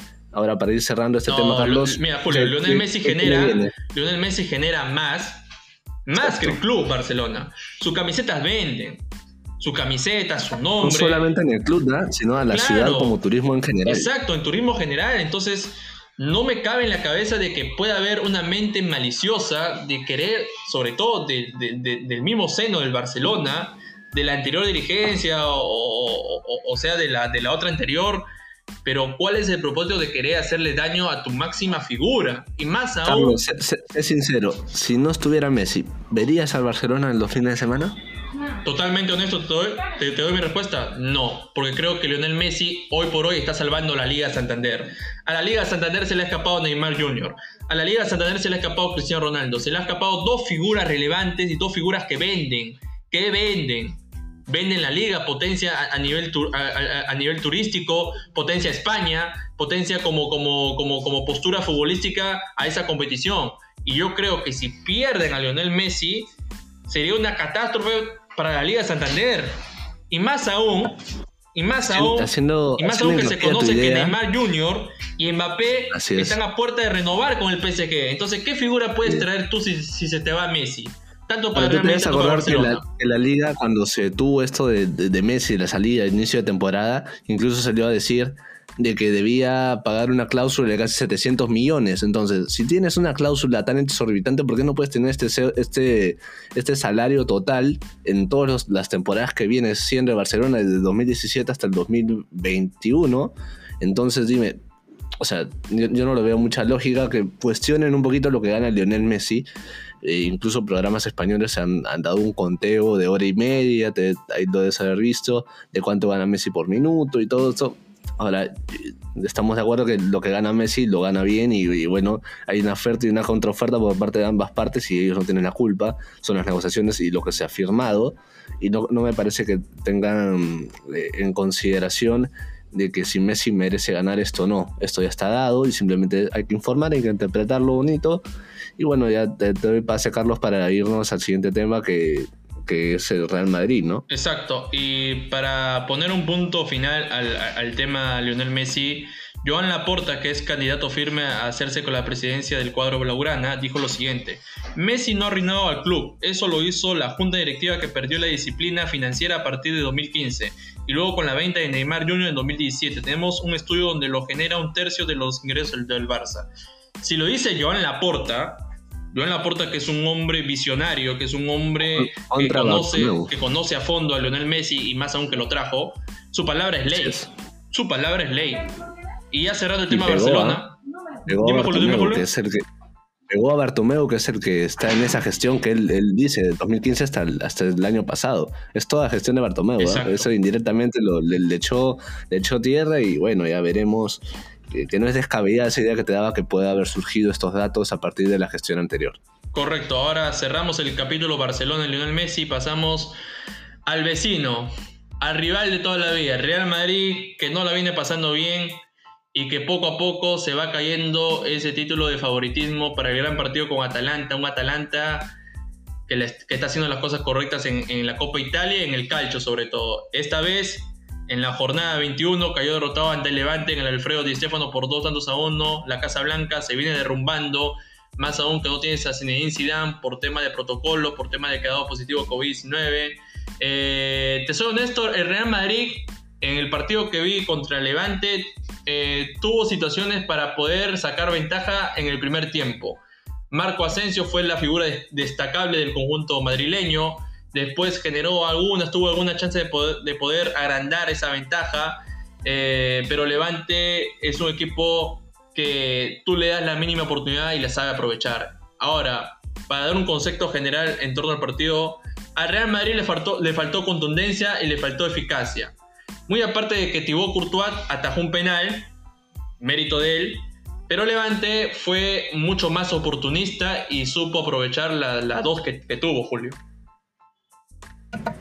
Sí, la verdad que, a ver, eh, yo te iba a preguntar, ¿no? En una palabra que se te había venido a la cabeza tras, tras la derrota, ¿no? Viendo el partido y siendo general, a mí por lo menos decepción, porque, o sea, más allá de que Zinedine no esté grave, está estable y le deseamos lo mejor, el plantel, este es un plantel hecho y derecho de Zidane y me parece que hubo poco respaldo por parte o pocas ganas, porque tú sabes, cuando hay una circunstancia desfavorable, el equipo tiene que ponerse al hombre cuando no está el líder. Y en este caso, en la primera parte hubo destellos de buen fútbol, como lo había comentado, pero en el segundo tiempo eh, a ver, eh, a pesar del penal que le cobran al Levante, que lo tapa muy bien Courtois en la segunda parte, y las actuaciones individuales del, del primer tiempo de Real Madrid, me parece que en general el equipo no se ve muy comprometido y sobre todo con la circunstancia que se está dando también con en los últimos días con Sergio Ramos, me parece que también eh, que saquen al final del partido casi cuando estás perdiendo de local a Benzema, no me parece el mejor de los augurios. Eh, lo habías subido ahí a la página de Radar Futbolero, al cual les, los invitamos a todos que se suscriban eh, y que nos sigan se suscriban en YouTube, nos sigan en nuestras páginas de Facebook, Twitter e Instagram principalmente, que es la comunidad que más estamos creciendo. Incluso ayer tuvimos un sorteo. Eh, ahí pueden ver en nuestro Instagram el sorteo que dimos ayer. No va a ser el, primero, ya estaremos comentándoles con Carlos en próximas oportunidades las novedades que tenemos para ustedes. Retomando al tema, eh, Carlos publicó ahí una noticia del próximo futuro destino que tendría Karim Benzema que podría volver al, equipo donde el cual él salió que es el Olympique de Marsella. Justamente eh, el Olympique de Lyon, me parece Carlos, ahí corrígeme. Sí, Olympique de Lyon, eh, regresaría a Olympique de Lyon, a sus raíces. Así es. E, entonces es un conjunto de situaciones que la verdad a mitad de temporada le están costando al Real Madrid. Eh, el tema de Zidane, Vinicius sin protagonismo, Courtois volviendo al nivel que lo conocemos, pero que lamentablemente no alcanza. Eh, el tema de Sergio Ramos, que se está viendo si se va al Manchester United, si se va al PSG, que por ahora no, no firma la renovación con el Real Madrid. Entonces es un conjunto de situaciones que lo reflejan en la liga y me preocupa más en Champions. Pero ahora sobre el futuro de Ramos, ahora también que Florentino, que en ese presidente conocimos en horas de la mañana que también salió positivo. Carlos, ¿qué, concepto en general tienes de, lo que vamos de temporada para el Real Madrid y de las cosas que se le pueden venir de cara a junio, ¿no? No solamente teniendo una liga a medias, porque la verdad que no es por la posición en la cual hoy está el Real Madrid, porque podría ser natural entre Real Madrid, Barcelona y Atlético pelearse ahí los tres primeros lugares, pero sí es un tema no menor la cantidad de puntos que se sacan. Eso sí me parece algo que para Real Madrid no debe estar muy acostumbrados. Ahora, teniendo su llave, me parece, y Carlos debes coincidir en eso, que era Haaland, Mbappé, para poder traerlos, por lo menos a uno de los dos. Ahora lo de esta tentativa que está teniendo Neymar al insinuarle a Mbappé que yo me quedo y espero que él se quede me parece que de a poquitos eh, se va derrumbando el castillo ¿no? de, Real, Madrid. No sé si tienes esta misma percepción, más allá del resultado que tuvimos el fin de semana cayendo de local ante Levante. O sea, esto es algo que en las temporadas pasadas hubiera sido, de hubiera sido alarmante, sobre todo teniendo eh, a personas en el Santiago Bernabéu. Lo digo desde ya. Si Real Madrid deja deja ir a Sergio Ramos y Karim Benzema, eh, el equipo como institución, como institución, y más aún si tienes conocimiento de que eh, tanto Mbappé y Erling Haaland se están alejando de esa órbita, de que puedan ser flamantes refuerzos galácticos para la próxima temporada, el equipo se viene abajo. Se viene abajo futbolísticamente, se viene abajo como institución. Porque si dejas ir a Sergio Ramos, que es una bandera, que es tu actual figura, el hombre que te salva eh, de los problemas, el hombre que saca adelante los partidos complicados, el hombre que por su liderazgo, por su forma de ver eh, el fútbol a través dentro del campo, por forma, por forma de cómo marca la diferencia, porque actúa, hay partidos donde se le ve a Sergio Ramos que actúa de 9, de 9, cuando no está Karim Benzema en su mejor momento. Y, otra cosa curiosa que, he venido analizando en estas dos últimas jornadas de Real es que lo sacan a Karim Benzema. Lo sacan a Karim Benzema, no lo mantiene hasta el final. Y es algo que me ha llamado mucho la atención y que, ahora se, se, se, enciende la alarma de rumor de que pueda volver a Olympique de Lyon, club donde nació. Entonces, si tienes conocimiento de que Mbappé pueda renovar con PSG, si Erling Haaland eh, se le puede abrir otro destino, no sé, Liverpool, no sé, este, Manchester City, y no tienes atadas esas dos figuras, es muy difícil armar un proyecto competitivo, porque Real Madrid está careciendo, está careciendo de goles. No tienes a un goleador, no tienes un buen funcionamiento colectivo. Hoy por hoy Casemiro no es el mismo Casemiro de, años atrás. No tienes a mejor Marcelo. Marcelo que está bajando paulatinamente su nivel futbolístico. Eden Hazard, que todavía sigue siendo una promesa, que no termina de estallar, que no termina de, cuajar en el equipo merengue. Karim Benzema no puedo, no, puedo cuestionarle nada. Karim Benzema está dando lo mejor de sí mismo, al igual que, al igual que Sergio Ramos. Son los dos estandartes que está sacando el barco adelante. Y los, y lo de Zinedine que cada vez que pasa algo lo termina matando la prensa madrileña. Eh, si hablamos futbolísticamente, fue eliminado de la Supercopa de España no le está yendo bien en la Liga Santander y es poco viable ver que la Copa del Rey también, ¿eh? También la Copa del Rey, lo que pasó con Alcoyano, que es un papelón. Y lo de la Liga Santander, que no puedes permitir de que tu vecino, como el Atlético Madrid, te haya sacado 10 puntos de ventaja, siendo Real Madrid. Y, puede ser 13, siendo Real Madrid, siendo el equipo más ganador en Champions, siendo el equipo más ganador en Liga, no lo sé, o, más relevante. Sí, sí, Claro. 33 títulos. Exacto, 33 títulos. Entonces no puedes permitir de que tu vecino, el Atlético de Madrid, te haya sacado esa tremenda ventaja. Futbolísticamente hablando, no está en su mejor momento el Real Madrid. Y me preocupa eso. Como te, lo, decía Carlos, ah, ¿te acuerdas que te decía lo de Messi, no? Si verías los partidos de Barcelona. Ahora, nosotros vemos los partidos porque nos gusta esto y, tenemos que comentarlo, pero si no fueras periodista deportivo, ¿verías a este Real Madrid en estas circunstancias? Sobre todo eh, que toda la temporada ha tenido más malos resultados y ha sido más noticia por quedar eliminada la Copa Rey, hacer una, mal, una mala campaña en la fase de grupo de la Champions, eh, lo de la Supercopa, que la verdad es que ahora el, último resultado no es más, no es la cereza de postre porque todavía falta, si es que el Atalanta, lo, termina, lo, termina, eliminando, creo que ese sí sería la cereza de postre porque la Champions, la Champions es, es, la casa de Real Madrid, pero verías los partidos de este Real Madrid que más allá de los nombres, ¿sabes? porque los nombres no me quedan duda que son buenos, pero lamentablemente no están teniendo un buen desempeño futbolístico y no están teniendo una buena temporada. ¿Lo verías o no? Y a Real Madrid le está sucediendo lo que le pasó a Barcelona. Y se, venía, y se venía a venir. Se venía a venir.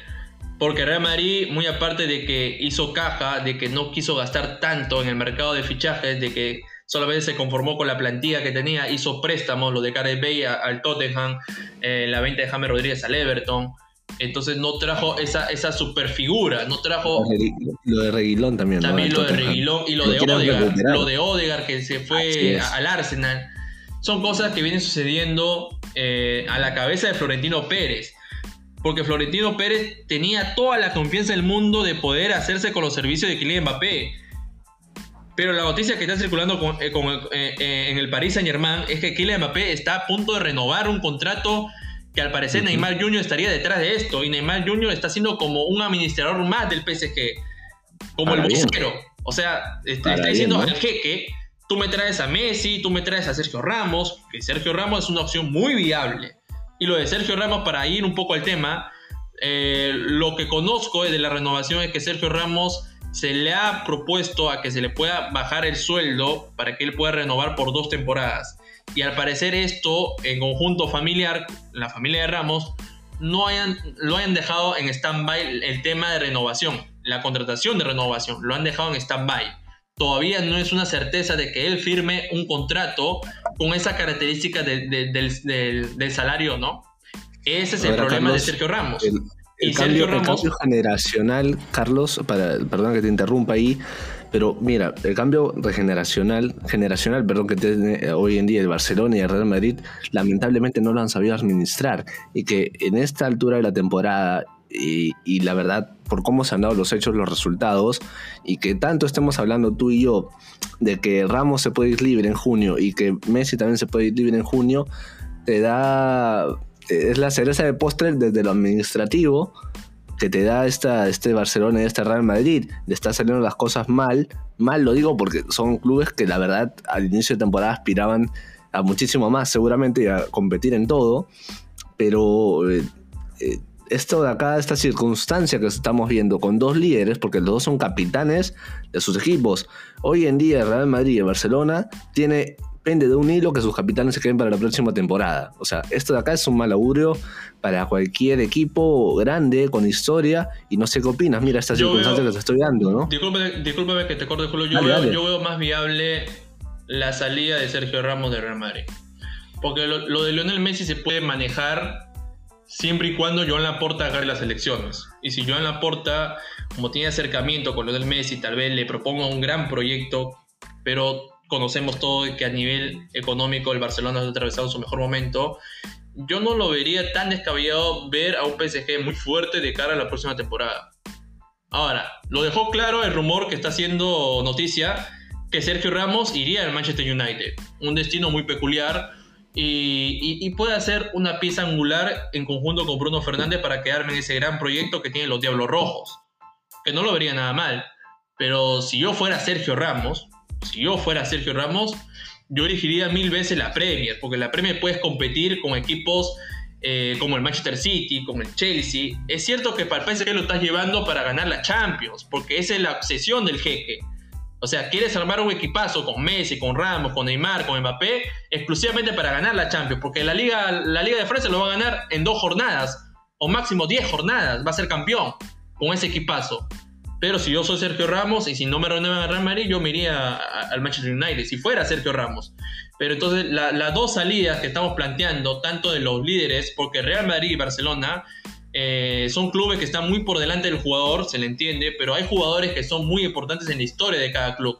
Y yo creo que Lionel Messi es importante, o, o es hoy por hoy importante en la historia del club catalán, y Sergio Ramos en la actualidad es un líder indiscutible y es un hombre que ha sabido cubrir eh, ese aspecto de los goles, que no lo tienes en la delantera, pero es un hombre muy influyente, sobre todo por el tema del liderazgo. Sería un fracaso total de que Real Madrid pierda a Sergio Ramos, al igual que Barcelona pierda Lionel Messi.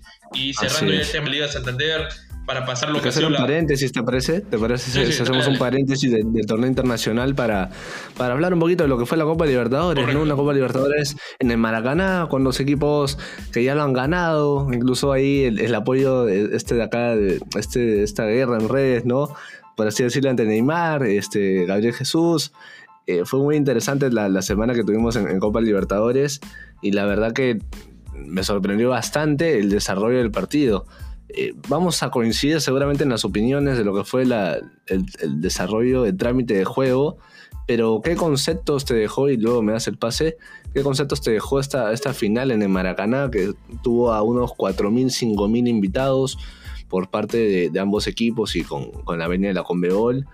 Pero la verdad que nos, nos, no sé, a ver, es, interesante que hayan disputado ambos equipos brasileños en el Maracaná, pero me quedé con las ganas de que sea Boca River, ¿no? Seguramente por, por todo lo que trajo en el 2018, pero bueno, es una opinión personal, te dejo, te dejo ahí la, la opinión que tienes con respecto al partido, Carlos.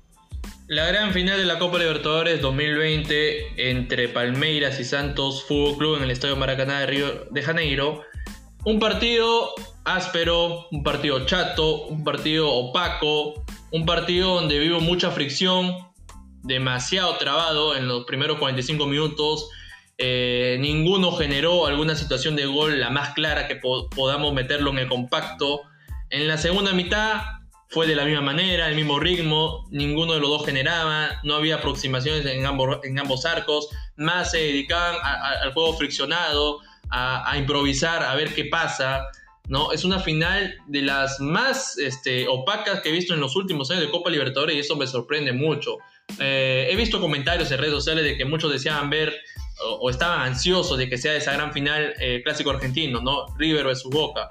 Pero acá esto es fútbol, ¿no? Y las semifinales, queramos o no, los equipos brasileños fueron superiores, ¿no? En el tema del Santos creo que fue superior y supo derrotar al Boca Juniors. En cuanto al tema de Palmeiras, creo que Palmeiras se conformó con el resultado de ida y decidió meter un retroceso en el partido de vuelta en, su propio estadio. Pero metiéndonos a la final, los, eh, los únicos minutos lúcidos y los más sorprendentes fue el gol de Breno López. El gol de Breno López fue lo más destacable del partido, al minuto 99. O sea, en el descuento tuvo que ver ese gol. En el descuento tuvo que ver todo el compacto de la gran final de la Copa Libertadores que tiene como Palmeiras, flamante campeón y que ahora va a tener que pensar en Mundial de Clubes, ¿no? Y tal vez tenga que lidiar con Bayern Múnich. Un rival, y te soy honesto, Julio, si yo he visto esta gran final entre estos dos equipos brasileños en nivel futbolístico, con este nivel no le alcanza para competirle a ese Bayern Múnich. No le va a alcanzar. Y el Bayern Múnich es una preocupante. Una aplanadora el Bayern Múnich. Y el Bayern Múnich, si comparamos el nivel de lo que dejó esa gran final de Copa Libertadores y que salió campeón Palmeiras con el nivel del Bayern Múnich, es muy abismal. Incluso el antecedente que tenemos con River, ¿no? Al quedar eliminado con el campeón de Asia eh, la temporada pasada, porque todos esperábamos ese partido también de Real Madrid en una final. Veremos también si le alcanza este cuadro brasileño eh, para lo que se viene ya en este mes, ¿no? Se viene el Mundial de Clubes y bueno, presente totalmente distinto, hasta puede ser escandaloso esa situación, sobre todo pensando en una hipotética final, no veremos primero que también pueda afrontar las semifinales y pueda llegar al cuadro brasileño, pero sí, como tú lo comentas, es preocupante. Y un gol en la Copa Libertadores al minuto 98, ¿no? Tras una discusión ahí, fue muy picante, como tú le habías comentado el partido, y sobre todo la expulsión de Cuca trajo esta consecuencia que al minuto sea el gol del Palmeiras, que fue una jugada fuera de, contexto, ¿no? Lo, que, lo que sucedió por la elaboración. Fue lo único bueno, Julio, Fue, lo único, fue lo único relevante de la gran final. Lo único relevante, lo, único lúcido, lo único eh, coherente del partido. O sea, la distracción que hubo entre Cuca y el entrenador de, eh, del Santos provocó este gol de Palmeiras. Lo provocó. Y más nada. Y para casa todos. O sea, cumplió con el no gol. Una no, no una roja de milagro tampoco. Tampoco, o sea, hasta ese extremo, ni el VAR intervino. Ni el VAR. El partido estuvo tan, tan chato que, que por eso no le hemos. A ver, Carlos le manda la pauta siempre y no lo hemos ni siquiera considerado por cómo fue el trámite del partido. Simplemente estamos dando algún concepto porque se merece por la categoría, que es una final de la Copa Libertadores. Ambos hemos estado en la final del, del año, del año 2019 y la verdad es que nos deja esa, esa final se estuvo bien pagada, ¿no, Carlos? Pero esta acá, la, verdad que felizmente fue sin público, porque imagínate, eh, felizmente fueron de Brasil, porque tú te imaginas yendo de otro país al Maracaná, o sea, lo pagaba el turismo, pero no el partido. Otra cosa más, Julio, Mariño quiso, quiso hacer la, gran Gabriel Barbosa, ¿no? Tocó la copa antes de que inicie la gran final. Eh, la única comparación es que Gabriel Barbosa en, la gran final de Lima 2019, en el Estadio Monumental, tocó la copa, pero fue gran protagonista de esa remontada y por la cual Flamengo salió campeón. En este caso, Mariño, por, dar, eh, por dársela de, de, de, Gabigol, tocó la copa, pero no pudo o no tuvo ese final feliz. Ahora, son más los malos antecedentes, ¿no? Con, con respecto a esto de tocar la copa que, que, cosas positivas. Por ahí el último recuerdo debe ser de Gabigol, pero son más malos los momentos que, hemos, hemos podido apreciar en estas circunstancias. Ahora, no sé si tienes algo más para poder seguir con lo que es Premier League. Correcto, nos vamos a la Premier League y el Liverpool poco a poco se va recuperando, derrotó al West Ham United por 3 a 1, el Chelsea, eh, comandado por Thomas Tuchel, eh, consiguió su primera victoria, derrotó 2 a 0 al Burnley, el Manchester City no le sobró nada, fue simple y sencillo, derrotó 1 a 0 al colero, que es Sheffield United, el Arsenal y el Manchester United, cómo, cómo el United se va desinflando, ¿no? Cómo el United desaprovecha oportunidades, ¿no? Pero todavía está ahí, está ahí para pelear de, igual igual al Manchester City. Igualó sin goles al Arsenal en Londres, el Everton cayó derrotado ante Newcastle, ¿ah? una derrota muy, muy llamativa, muy llamativa. Hoy, se, hoy este, veremos qué pasa en la Premier, ¿no? La Premier está muy disputada, vemos a un City con 44 unidades, líder indiscutible, Vemos al United con 41 puntos, le ha sacado, le ha una gran ventaja a P. Guardiola a Solskjaer. El Liverpool que se va recuperando paulatinamente sumó 40 unidades. Y el Leicester City que cayó derrotado ante el Leeds United. La filosofía de Loco Bielsa se impuso, goleó 3 a 1 eh, a, los Foxes. Eh, el Tottenham, el Tottenham que es un caso muy preocupante, recibió dos cachetazos. Cayó derrotado ante Liverpool en el transcurso de la semana y cayó derrotado ante Brighton. José Mourinho perdió una pieza muy importante que es Harry Kane, ¿no? Lastimosamente es un delantero que le ha estado brindando beneficios y que no puede formar esa dupla con Conson y que Gary Bale todavía sigue en deuda y que ya se especula su salida del, del cuadro Spur. Eso es lo que ha sido en Premier League. Julio, ¿qué opinión tienes a lo, a lo que ha sido la jornada 21? La verdad que teníamos a un United que venía de, menos a más, había consolidado en lo que es la punta del torneo. Por ahí esta remontada también de Manchester City para estar ahí en la tabla de posiciones como primero. Y bueno, ahora tenemos una fecha a mitad de semana muy interesante y veremos. Eh, está muy bueno, ¿no? Eh, el fin de semana hubo un hecho particular que, que Miller con, con el profe Jurgen Klopp eh, tuvieron un pequeño encontrón al momento que él sale del terreno de juego, pero que lamentable, que, favorablemente, perdón, eh, entró, entró Jonás, me parece, y me, vas a corregir si es que no es así. Y, hizo, hizo ahí un pase gol para Salah que, terminó en un abrazo nuevamente, en una, circunstancia que da eh, el, fútbol, ¿no? que es, por eso nos gusta tanto. Y la verdad que el fin de semana tuvimos partidos, como tú lo habías dicho, importantes. La primera victoria también de, de Thomas Tuchel y un empate muy, eh, a ver, muy áspero. Si la final de la, de la Copa Libertadores fue áspera y, un poquito chato, lo que nos dejó el día sábado el Arsenal con el Manchester United también fue ahí. No, Yo, creo, ahí, sí vamos a discrepar un poco. Yo creo que el partido del Arsenal con United sí hubo situaciones. La más clara la tuvo ah, Edison Cavani. Cavani tuvo la ah, más clara de poder llevarse los tres puntos al United. ¿ah? Ojo, hubo, hubo una jugada que no se lo, no se, no se lo podía creer Edison Cavani. Estaba ahí y cerca, rozó el palo del Arsenal. Por poco se llevaba la victoria en Manchester United. Esa fue la jugada más muy parecida al, al, ¿ah? empate también, ¿no? Al, empate de Liverpool puede, puede ser para, para no tenerlo. la final de la Libertadores fue tan mala que la verdad. Bueno, ya, la cuestión es que fue muy parecido a lo que fue el empate en, eh, contra Liverpool entre Manchester United y, bueno, la, importancia de tener a Cavani, ¿no? En, el plantel. Seguramente por momentos siendo titular, por momentos no, pero la verdad que te deja buenas sensaciones, ¿no? Lo que hace el, cuadro de Manchester United. Por ahora ahí peleando arriba, pero me parece que tener a, a Cavani es importante, Carlos. Sí, tenerlo a Cavani, que es un jugador con esa sangre sudamericana. Conocemos que los jugadores uruguayos tienen esa, esa picardía de ser un delantero que busca los goles, que tiene ese olfato, que nunca lo pierden, que te puede marcar la diferencia en cualquier instante. Y eso es lo positivo que tiene un jugador, un jugador uruguayo. Eso es lo importante que hay que rescatar de un jugador este, eh, de esa nacionalidad, ¿no? Los uruguayos tienen esa particularidad, ¿no? De ser delanteros eficientes, de ser delanteros que, puedan aportar al equipo. Y lo hemos visto. Enzo Cavani ha sido con United, que para mí... Suárez con el Liverpool. Suárez, con, en, el Liverpool en su momento, ahora lo hace con el Atlético Madrid. Y, y, lo pudo haber hecho en el Barcelona en esta temporada, lastimosamente lo dejaron escapar. Entonces, eso te da una pauta de que los uruguayos no defraudan, no defraudan en cualquier lado. Y eso, es, algo que rescatar. Ahora, cerramos el, libro de Premier Te doy un poquito la, la, tabla, la tabla Premier antes de pasar al siguiente tema. 44 eh, con 20 partidos jugados en Manchester City con 21.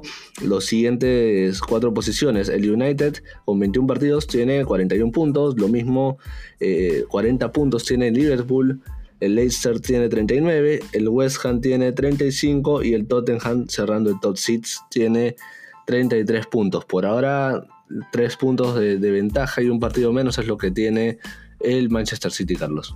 Correcto, cerramos el libro de, Premier League y pasamos o hacemos escala a la Serie A en Italia. La Serie A que sigue apasionante, que ha recuperado esa mística de ser una competición muy llamativa. Por ejemplo, el Torino igualó 1-1 ante Fiorentina, el AC Milán derrotó 2-1 al Bologna, la Juventus cumplió, derrotó 2 a 0 al Sampdoria. El Inter de Milán derrotó 4 a 0 al Benevento Calcio de Gianluca Lapadula y Lapadula no pudo marcar, no pudo reconciliarse nuevamente con el gol, muy aparte de que la jornada pasada eh, gritó con mucha efervescencia, logrando romper esa marca. El Inter de Milán me alegro mucho por Eriksen, un jugador que se, que se le ha venido desprestigiando, de que Antonio Conte no lo sabía aprovechar, pero está hablando con fútbol y para mí es un jugador con mucha valía, que te marca la diferencia. Es un, es un gran. Es un, gran golazo, ¿no? El gol de Italia contra, contra el Milan. También. Contra el Milan, que, tuvo esa pelea entre Lukaku y Ibrahimovic, que la verdad, ya luego estaremos comentando ese tipo de anécdotas. para comentar un poco más del Inter de Milán, eh, dale, dale. Antonio Conte se está dando cuenta de que tiene un equipazo. De que tiene un equipazo y, y que hay que saberlo explotar de manera positiva. La plantilla que tienes es para que tú puedas por lo menos batallar con el AC Milan el calcio italiano, ya que tuviste, tuviste ese tropezón en UEFA, eh, Champions League, no lograste acceder a la siguiente instancia, es una gran deuda, es una gran mancha, pero por lo menos en el calcio italiano tienes que dar batalla, porque tienes una gran plantilla, tienes jugadores importantes, Lukaku, Arturo Vidal, Lautaro Martínez, que ha sido papá hace poco, eh, lo de Alexis Vidal, no, lo, de Alexis Sánchez, perdón, Alexis Vidal, estoy, mezclando, entonces la fusión de, de, DB. No, te, has confundido con Alexis Vidal, que pasó por el Barcelona. Exacto, y lo de, lo de Eriksen, lo de Eriksen menciona aparte, creo que al fin estaba aprovechando su talento, es un jugador que estuvo en su momento en el radar de Real Madrid, lastimosamente el Inter se hizo con los servicios, y hay que explotarlo, es un gran jugador, si, si la hizo muy bien con el Tottenham, Antonio Conte tiene que darle más minutos. No puedes tú desprestigiar a un jugador que, viene con características o que viene con un currículum muy importante con el Tottenham de Pochettino para que lo tengas en la banca. Y te responde con goles el tipo. Te responde con goles, con, asistencia, con buen juego. Entonces Conte tiene que ser más minucioso en ese aspecto. Sigamos con, con lo que ha sido la jornada, la jornada 20 de la Serie A. El, el Spezia cayó derrotado ante el Udinese. El Cagliari empató 1-1 ante Sassuolo. El Génova derrotó 3-0 al Crotone. La Lazio se cobró revancha ¿ah? en la Copa Italia. Goleó 3-1 a Atalanta. Napoli derrotó 2-0 al Parma. Y el AC Roma está, derrotó 3-1 a la Verona. Julio, ¿cómo va la tabla del calcio italiano? Déjame, ahorita te, te lo digo, Carlos, pero la verdad que muy muy bueno tener este, esta Serie A con un Milan, con un Inter ahí peleando arriba, la Juventus, ¿no? Como que se quedó un poquito y eso es algo que, me preocupa. Eh, ahora, es algo que me preocupa por el tema de Cristiano Ronaldo, ¿no? Principalmente que no está teniendo unas de las mejores jornadas. Seguramente veremos eh, en la UEFA Champions League lo que nos puede brindar el cuadro de la, Juventus y ahora te, cuento ¿no? Lo, que se está dando ahora en, la Serie A con la tabla de posiciones, con el Milan primero con 46 puntos, el Inter con 44, muy cerquita, hace rato que no veíamos ¿no? Este, este duelo de Milán, la Roma con 40 puntos, la Juventus con 39, un poquito más relegado y con un partido menos. Y el Napoli eh, con la Lazio, 37 puntos cada uno. Está bueno, ¿no? Lo que estamos viendo en la PM, lo que estamos viendo en la Serie A. Un poquito menos eh, en lo que es la Liga Española por la cantidad de puntos que se sacan. Pero esta temporada está siendo muy buena eh, por parte de los grandes de, Italia. Y la verdad que es algo que nos emociona, ¿no? Como hinchas del fútbol tener a estos grandes equipos como el Inter, como el Milan, como la Roma y la Juventus peleando arriba, Está, bueno, Carlos. Ahora, cerramos lo que ha sido la Serie A y pasamos un rato a la Bundesliga, ¿no? Ya conocemos que la Bundesliga es exclusivamente del Bayern Múnich eh, y hablando de esa exclusividad, derrotó 4-1 al Hoffenheim, ¿no? Es un equipo que... ¿Qué podemos decir del conjunto bávaro? ¿no? Ya no lo hemos llenado de tanto elogio, hemos eh, hecho culto, hecho culto a su, a su gran poderío, y que ahora tiene la mira el Mundial de Clubes y que lo puede convertir en sextete y puede igualar ese récord del Barcelona mítico con, con Guardiola, ¿no? Un equipo que parece sacado de los supercampeones, que no encuentra ningún fallo. Eh, tienes a un Joshua Kimmich, que está siendo un jugador muy clave, tiene 10 asistencias en esta, en esta actual temporada. Tienes a un Robert Lewandowski, que no para hacer goles. Tienes a un Thomas Müller, que no tendrá las luces, que es un jugador que ha sido muy infravalorado en, el tramo del tiempo, pero que es un señor jugador, un señor jugador, de los pocos alemanes que hemos visto en los últimos años, Thomas Müller creo que merecía algo más a nivel de, títulos individuales. ¿no? Fue protagonista de la gran goleada, te debes acordar Julio, de ese 7 a 1 que le propinó a Alemania a Brasil en, el mismo país. ¿No? Entonces, Thomas Müller creo que ha sido un jugador que no se le ha valorado mucho y que creo que ha pasado por aguas mansas y, es un jugador que merece todo el prestigio. Ahora, lo que más se llama de esta Bundesliga es el puesto que, que tiene el Dortmund, para los que no lo siguen mucho más, allá de, las victorias de ambos clubes el, último fin de semana, el, Dortmund está en la sexta posición con 32 puntos, que es algo que la verdad llama la atención porque era seguramente de los más competitivos junto al Bayern en cada una de las Bundesligas que se han disputado en los últimos años. Ahora tenemos al Bayern primero con 45 puntos, tenemos al Leipzig con 38 unidades, el Wolfsburg con 35, el Eintracht Frankfurt, el, ex equipo de Carlos Zambrano, 33, el Bayern Leverkusen con 32, y ahora tenemos al, al, Dortmund, ¿no? Cerrando ahí 32 puntos, al igual que el Gladbach. Me parece que esta superioridad que tiene el, el Bayern Múnich se le hace muchísimo más fácil con un Dortmund relegado en la tabla de posiciones. Y bueno, el Leipzig de a poquito sigue consolidándose con un equipo que tenemos que ver en Alemania, ¿no?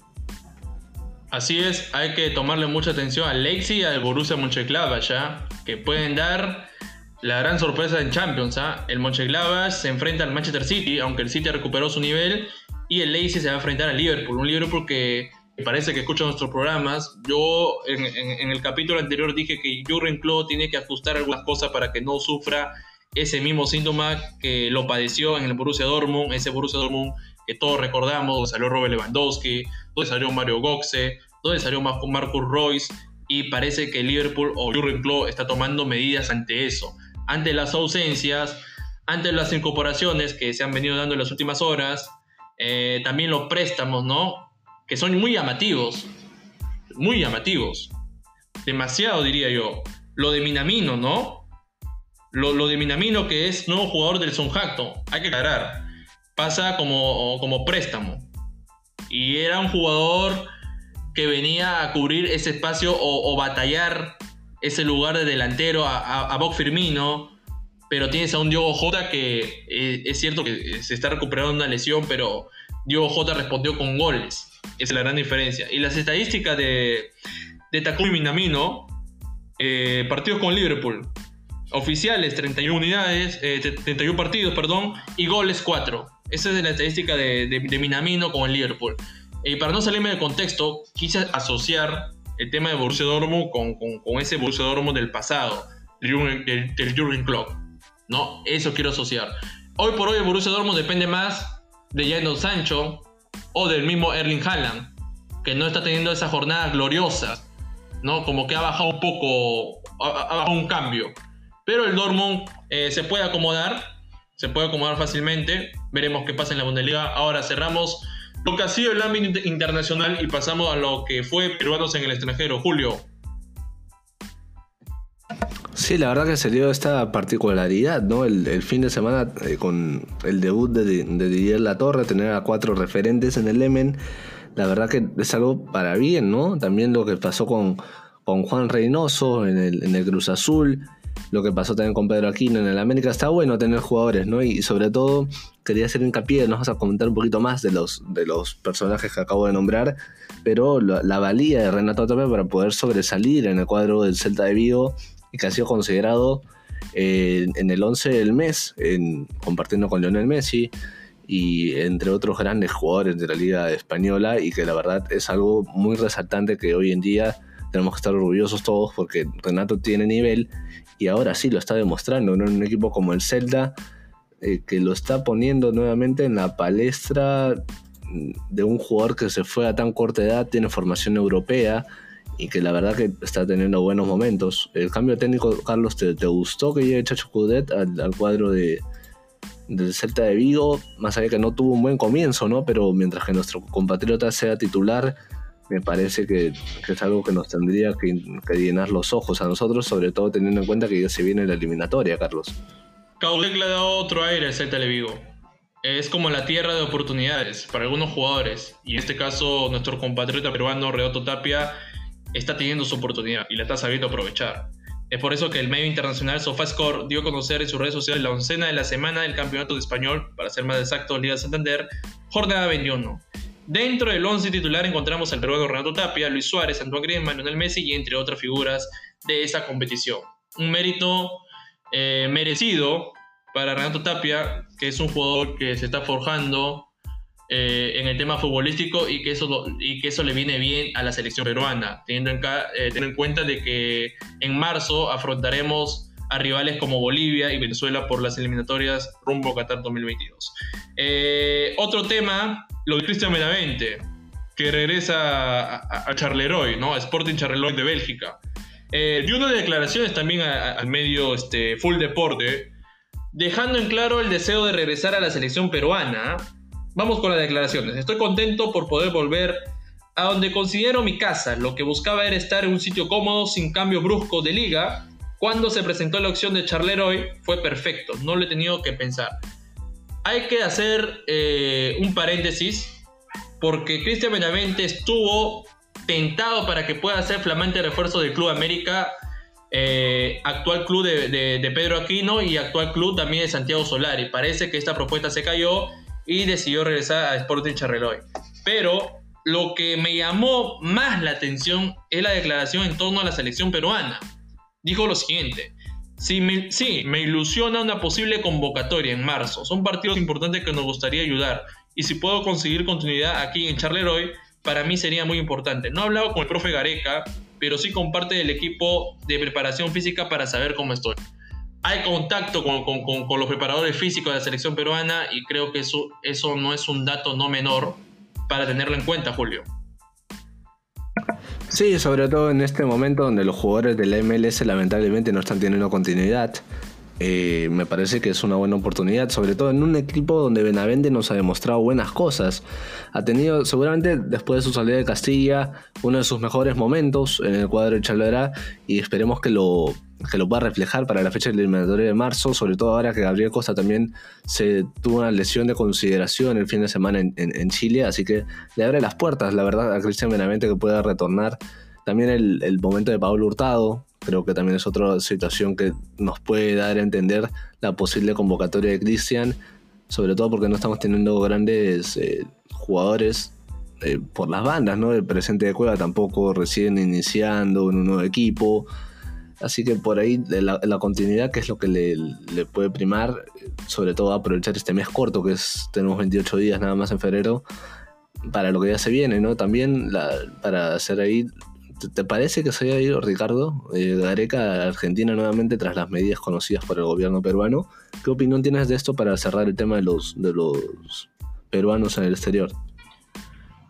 A ver, e-, es una situación complicada para todos, eh, para nuestro país mm, no es la excepción. Ya teníamos conocimiento de que íbamos a entrar en un nuevo confinamiento por las cifras elevadas que está dejando esta pandemia y, el gobierno peruano tuvo que tomar medidas drásticas, ¿no? Pero a 10 regiones, son 10 regiones que han entrado en cuarentena total.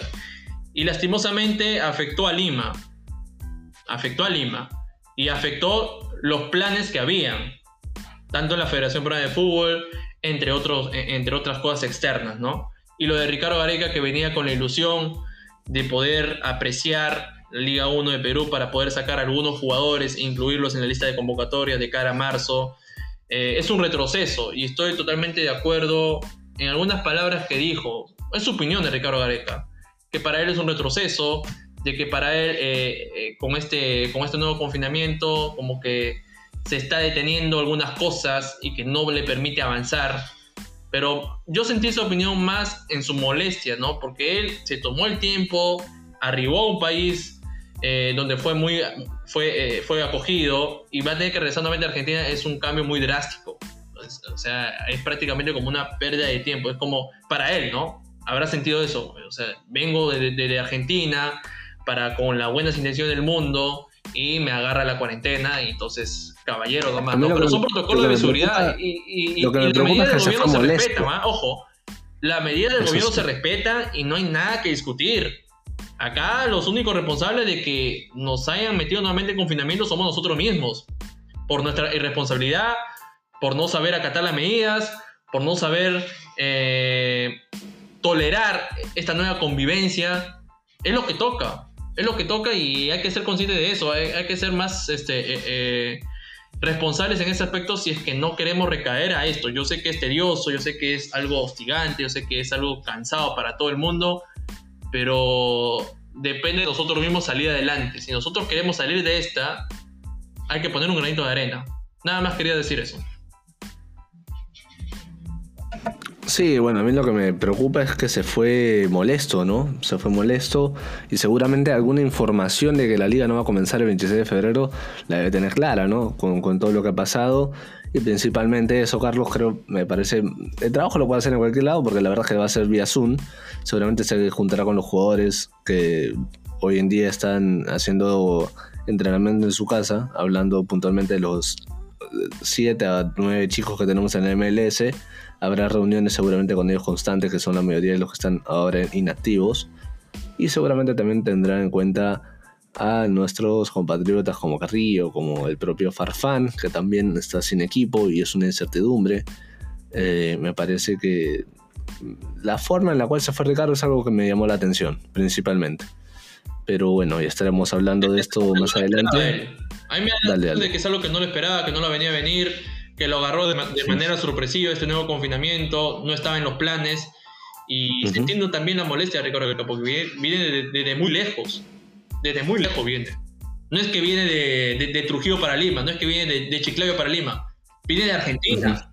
Sí, es un vuelo de tres horitas. Sí, No, está tan lejos tampoco, pero hay que tener la consideración y el tiempo que se había tomado. Aparte, el, protocolo de seguridad para, para, los, para los viajeros que, que llegan de, de, de, otros países, hacer cuarentena restrictiva. Entonces, se entiende un poco la molestia también.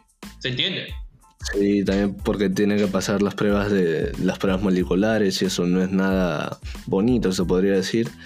Pero bueno, es algo que tenemos. Eh, ahora, Carlos, tenemos los datos futboleros. Cuéntanos un poquito eh, bueno, te doy un, dato y te, dejo con el cierre del programa, si te parece un par de datos. Dale.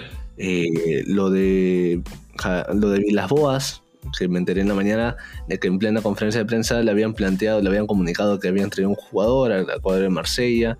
Y bueno, él, presentó una incomodidad tan grande que presentó su dimisión en, en la plena conferencia de prensa.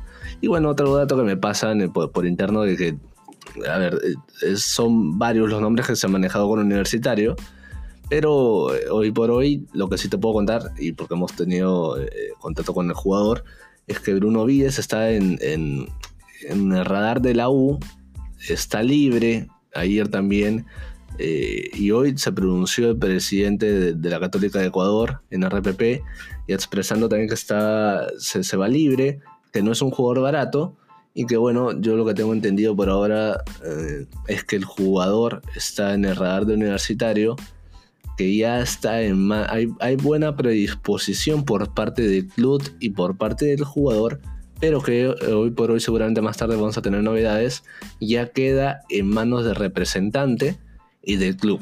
Pero hay buenos deseos, como te digo, lo que sí puedo comentar y expresar es que hay buenos deseos del jugador y de la U. Ante esas dos situaciones ya está en manos del representante y lo que sí hay que tener algo en cuenta, que lo comentó el presidente de la Universidad Católica de Ecuador, es que no es un jugador barato, pero llega libre y también tendríamos que evaluar la situación que hoy por hoy lo tiene al, al argentino en su país, que es una situación delicada con el tema, un tema de salud por parte de su señor padre. Pero puntualmente lo que sí te puedo decir para darte el pase ya y te dejo con el cierre del programa es que Vides tiene la predisposición de venir a la U y la U también tiene toda la intención de poder contar con sus servicios con el asterisco de que no es un jugador barato y ya la negociación está en manos de su representante. Correcto, entonces hay por lo menos buenos auguros o buena noticia para Universitario de Deportes de cara a conseguir ese 9 deseado, ¿no? Ese 9 internacional que poco a poco se va armando el esquema, ¿no? Poco a poco se va armando el rompecabezas y tal vez en esta semana ya se defina eh, quién puede ser ese reemplazante de Jonathan Dos Santos de cara a la temporada 2021. Bien, se acerca el regreso del capitán, ojo, ¿ah? el delantero peruano Pablo Guerrero tendría una fecha de regreso a las canchas y tratar de alcanzar su mejor condición física. Esta información se ha deslizado a través del periodista brasileño Mariño Saldaña de Ulos Porter, alegando que Guerrero volvería a finales de febrero, así que el capitán está a punto de regresar y es una buena noticia tanto para la selección peruana, para Internacional de Porto Alegre. Por otro lado, eh, José Carvalho dejó su opinión sobre el fichaje de Alejandro Hover por Sporting Cristal en el medio radial RPP, diciendo lo siguiente. Alejandro Hover tuvo un muy buen año como director de deportes. Lastimosamente no pudo quedarse, desconozco los motivos, creo que creo que tiene la oportunidad de estar un buen equipo como, como Sporting Cristal y me da gusto por eso. En otras noticias, felicidades de Lautaro Martínez, el delantero argentino Lautaro Martínez compartió en su Instagram oficial una postal de nacimiento de su hijita Nina Martínez diciendo lo siguiente: Bienvenida Nina Martínez, gracias a Agustina Gandolfo, su esposa, su señora, por darme esta alegría y dice te amo, manifestó el delantero argentino en sus redes sociales. ¿ah? Por otra parte, eh, Mario Salas, ¿no? ¿Se acuerdan del técnico que dirigió tanto Sporting Cristal y Alianza Lima? Había encontrado equipo, ¿ah? Al Wadi de, de Fútbol Club de Egipto, ¿ah? Es el nuevo técnico migra a, Egipto para poder dirigir un equipo finalmente Mario Salas. En otro, y la última, el último dato futbolero es una verdadera amistad crema. Miguel Trauco declaró para el canal televisivo Gol Perú y habló de la buena amistad que tiene con Raúl Díaz. ¿ah? Ojo, son dos jugadores que han compartido eh, el mismo sentimiento, crema, y la camiseta. Defendieron la temporada 2016, si no me equivoco, y dijo lo siguiente. Ruiz Díaz es uno de mis mejores amigos en el fútbol y tengo confianza de molestarlo. Cada vez que hace gol en la MLS, ojo ahí, le digo que también la meta en la selección. Ja, tenemos buena amistad, es un crack. Me da una pena que no les hagan las cosas, uno como amigo lo sufre, pero sé que es fuerte de cabeza y lo podrá revertir, dijo Miguel Trauco en la entrevista a Gol Perú sobre la gran amistad que tiene con Ruiz Díaz. Dos hinchas cremas, también incluye a Andy Polo, ¿ah? Andy Polo que subió en sus redes sociales una historia donde compró la nueva camiseta de la temporada 2021 del cuadro crema. Son tres jugadores que sienten eh, ese calor o esa identidad de ser jugadores de Universitario de Deportes. Edison Flores también, ¿ah? No quiero dejar desapercibido esa entrevista y dejó en claro que tuvo una gran oportunidad de vestir la camiseta rimense. Y por ahí he escuchado algunos comentarios de algunos colegas diciendo de que si no tenía continuidad en ese tiempo en la MLS, era una buena opción para que Edison Flores fiche por Sporting Cristal. Y él lo ha manifestado que es un equipo, eh, un equipo modelo a seguir a nivel de fútbol peruano. Y creo que ahí concuerdo con Orejitas. Hoy por hoy Sporting Cristal tiene una base sólida. Y no sé si concordarás conmigo, Julio. Sí, incluso Edison Flores se posteó en sus redes sociales que era un club modelo en el Perú y bueno, para mí es una situación que salió de Antonio García Pay, que dijo que sería bueno que tengamos en cristal en la U a los jugadores que militan en la MLS como calidad de préstamo. Y bueno, en su momento más por cristal que por la U, porque tú debes conocer, más allá de que los jugadores sean hinchas de un equipo o de otro, que su salario no es barato, y por ahí el que por lo menos pueda aspirar a, a pagarlo en este momento de la temporada es Sporting Cristal pero que lamentablemente estas propuestas llegaron, seguramente la de Flores fue la más concreta porque fue en el mes de diciembre, eh, cuando se estaba manejando la alternativa Alejandro Hover, pero bueno, se da a conocer ya cuando esta noticia, cuando Cristal ya ha cerrado el, mercado de fichajes con seis refuerzos y un jugador que se reintegra, que es Jesús Pretel, que viene a préstamo, bueno, retorna de su préstamo con, con Melgar de, de Arequipa y bueno, eh, ¿Te hubiese gustado tenerlo a Edison Flores en este Sporting Cristal que la verdad que de medio campo para adelante, mm, por lo menos mm, para considerarlo para el torneo local, le sobra, ¿no? Para la Copa Internacional, con una buena motivación y con una buena puesta a punto físico, me parece que puede hacer cosas interesantes, Carlos. Yo me uno a los comentarios de otros colegas. Yo, si hubiese sido Edison Flores, eh, yo hubiera visto eh, bueno la propuesta de Deporte Cristal. Porque Enzo Flores necesita continuidad futbolística, necesita rodaje, y en el cuadro rimense lo, lo podría haber obtenido. En este proyecto, en el presente, Claro. llegó Percy Prado, Carlos. Llegó Percy Prado porque no puede venir Edison. Exacto. Y creo que Edison Flores encajaría perfecto al esquema de Roberto Mosquera. Sumaría, sumaría minutos, titular indiscutible. ¿A quién sacarías? No, yo, yo, lo, yo lo sacaría a ver. Tienes a, Corozo, tienes a Hover, en el medio Canchita González con mm. Calcaterra. Me la pone difícil, pero si, hago, un sacrificio, si hago un sacrificio y si me traigo a Edison Flores, bueno, es una suposición, hay, que aclararlo.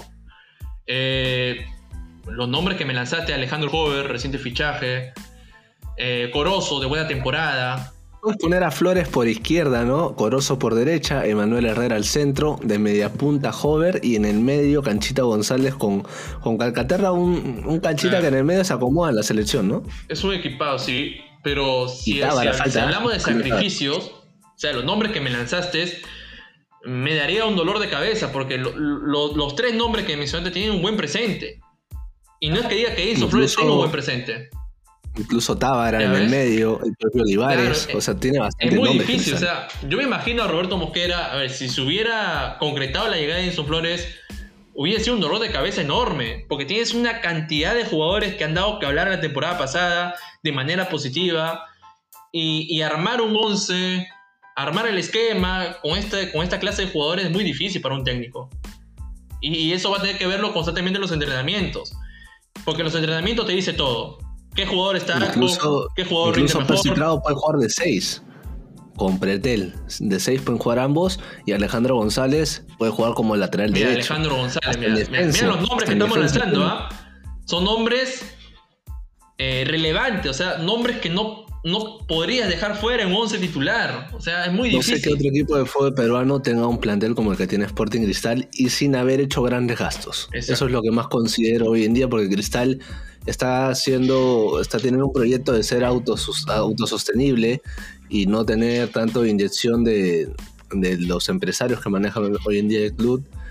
Y bueno, me parece que Cristal fue uno de los primeros. ¿no? Hoy, en día en, en Tiendas Rimen se está concentrando con todo el personal, desde el personal de salud hasta el personal de cocina. Y bueno, todos están en el confinamiento para que todas las tiendas del club sobre todo pensando en la Copa Libertadores, porque lo del torneo peruano puede ser cambiante, pero la Copa Libertadores no, Carlos. Y esto acá se viene en abril, y me parece que, que a comparación de Ayacucho y de Vallejo y de Universitario mismo, debe ser Cristal el que más nos ilusiona, pero siendo coherentes con, con, los últimos resultados de los equipos peruanos en los últimos años. No sé si tienes algo más, Carlos, si no, te invito a que a, que, a todos los, los que nos escuchan, nos siguen, desde ahí una mano en donde nos pueden encontrar día a día también subiendo ahí tus redacciones, subiendo las últimas novedades, tanto de fútbol nacional, de fútbol internacional.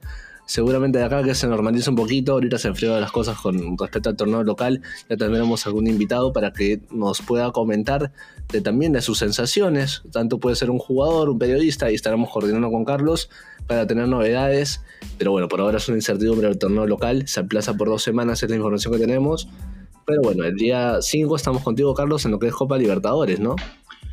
Así es, estaremos ahí pendientes a lo que pueda pasar en, esa, en el sorteo de, Copa Libertadores temporada 2021 porque es a la vuelta de la esquina. O sea, salió campeón Palmeiras, pero ya el tiempo se hace corto y hay que avanzar. Bien, hemos llegado al final del, programa del quinto capítulo de su poca deportivo Bolero. Eh, antes de despedirnos, quisiera que nos dé, eh, Julio, quiero que me des el nombre del ganador que se llevó ese hermoso polo Harley Davidson, eh, auspiciado por WN Store. Pero muchas gracias WN Store por confiar en nosotros y darnos el nombre del ganador que salió privilegiado con ese maravilloso polo. Claro, son varios los que participaron, pero bueno, los requisitos que habías planteado no todos los llegaron a cumplir. Así que quedaron entre 10 a 14 personas que, que la verdad sí cumplieron con todos los requisitos que habíamos puesto en el post.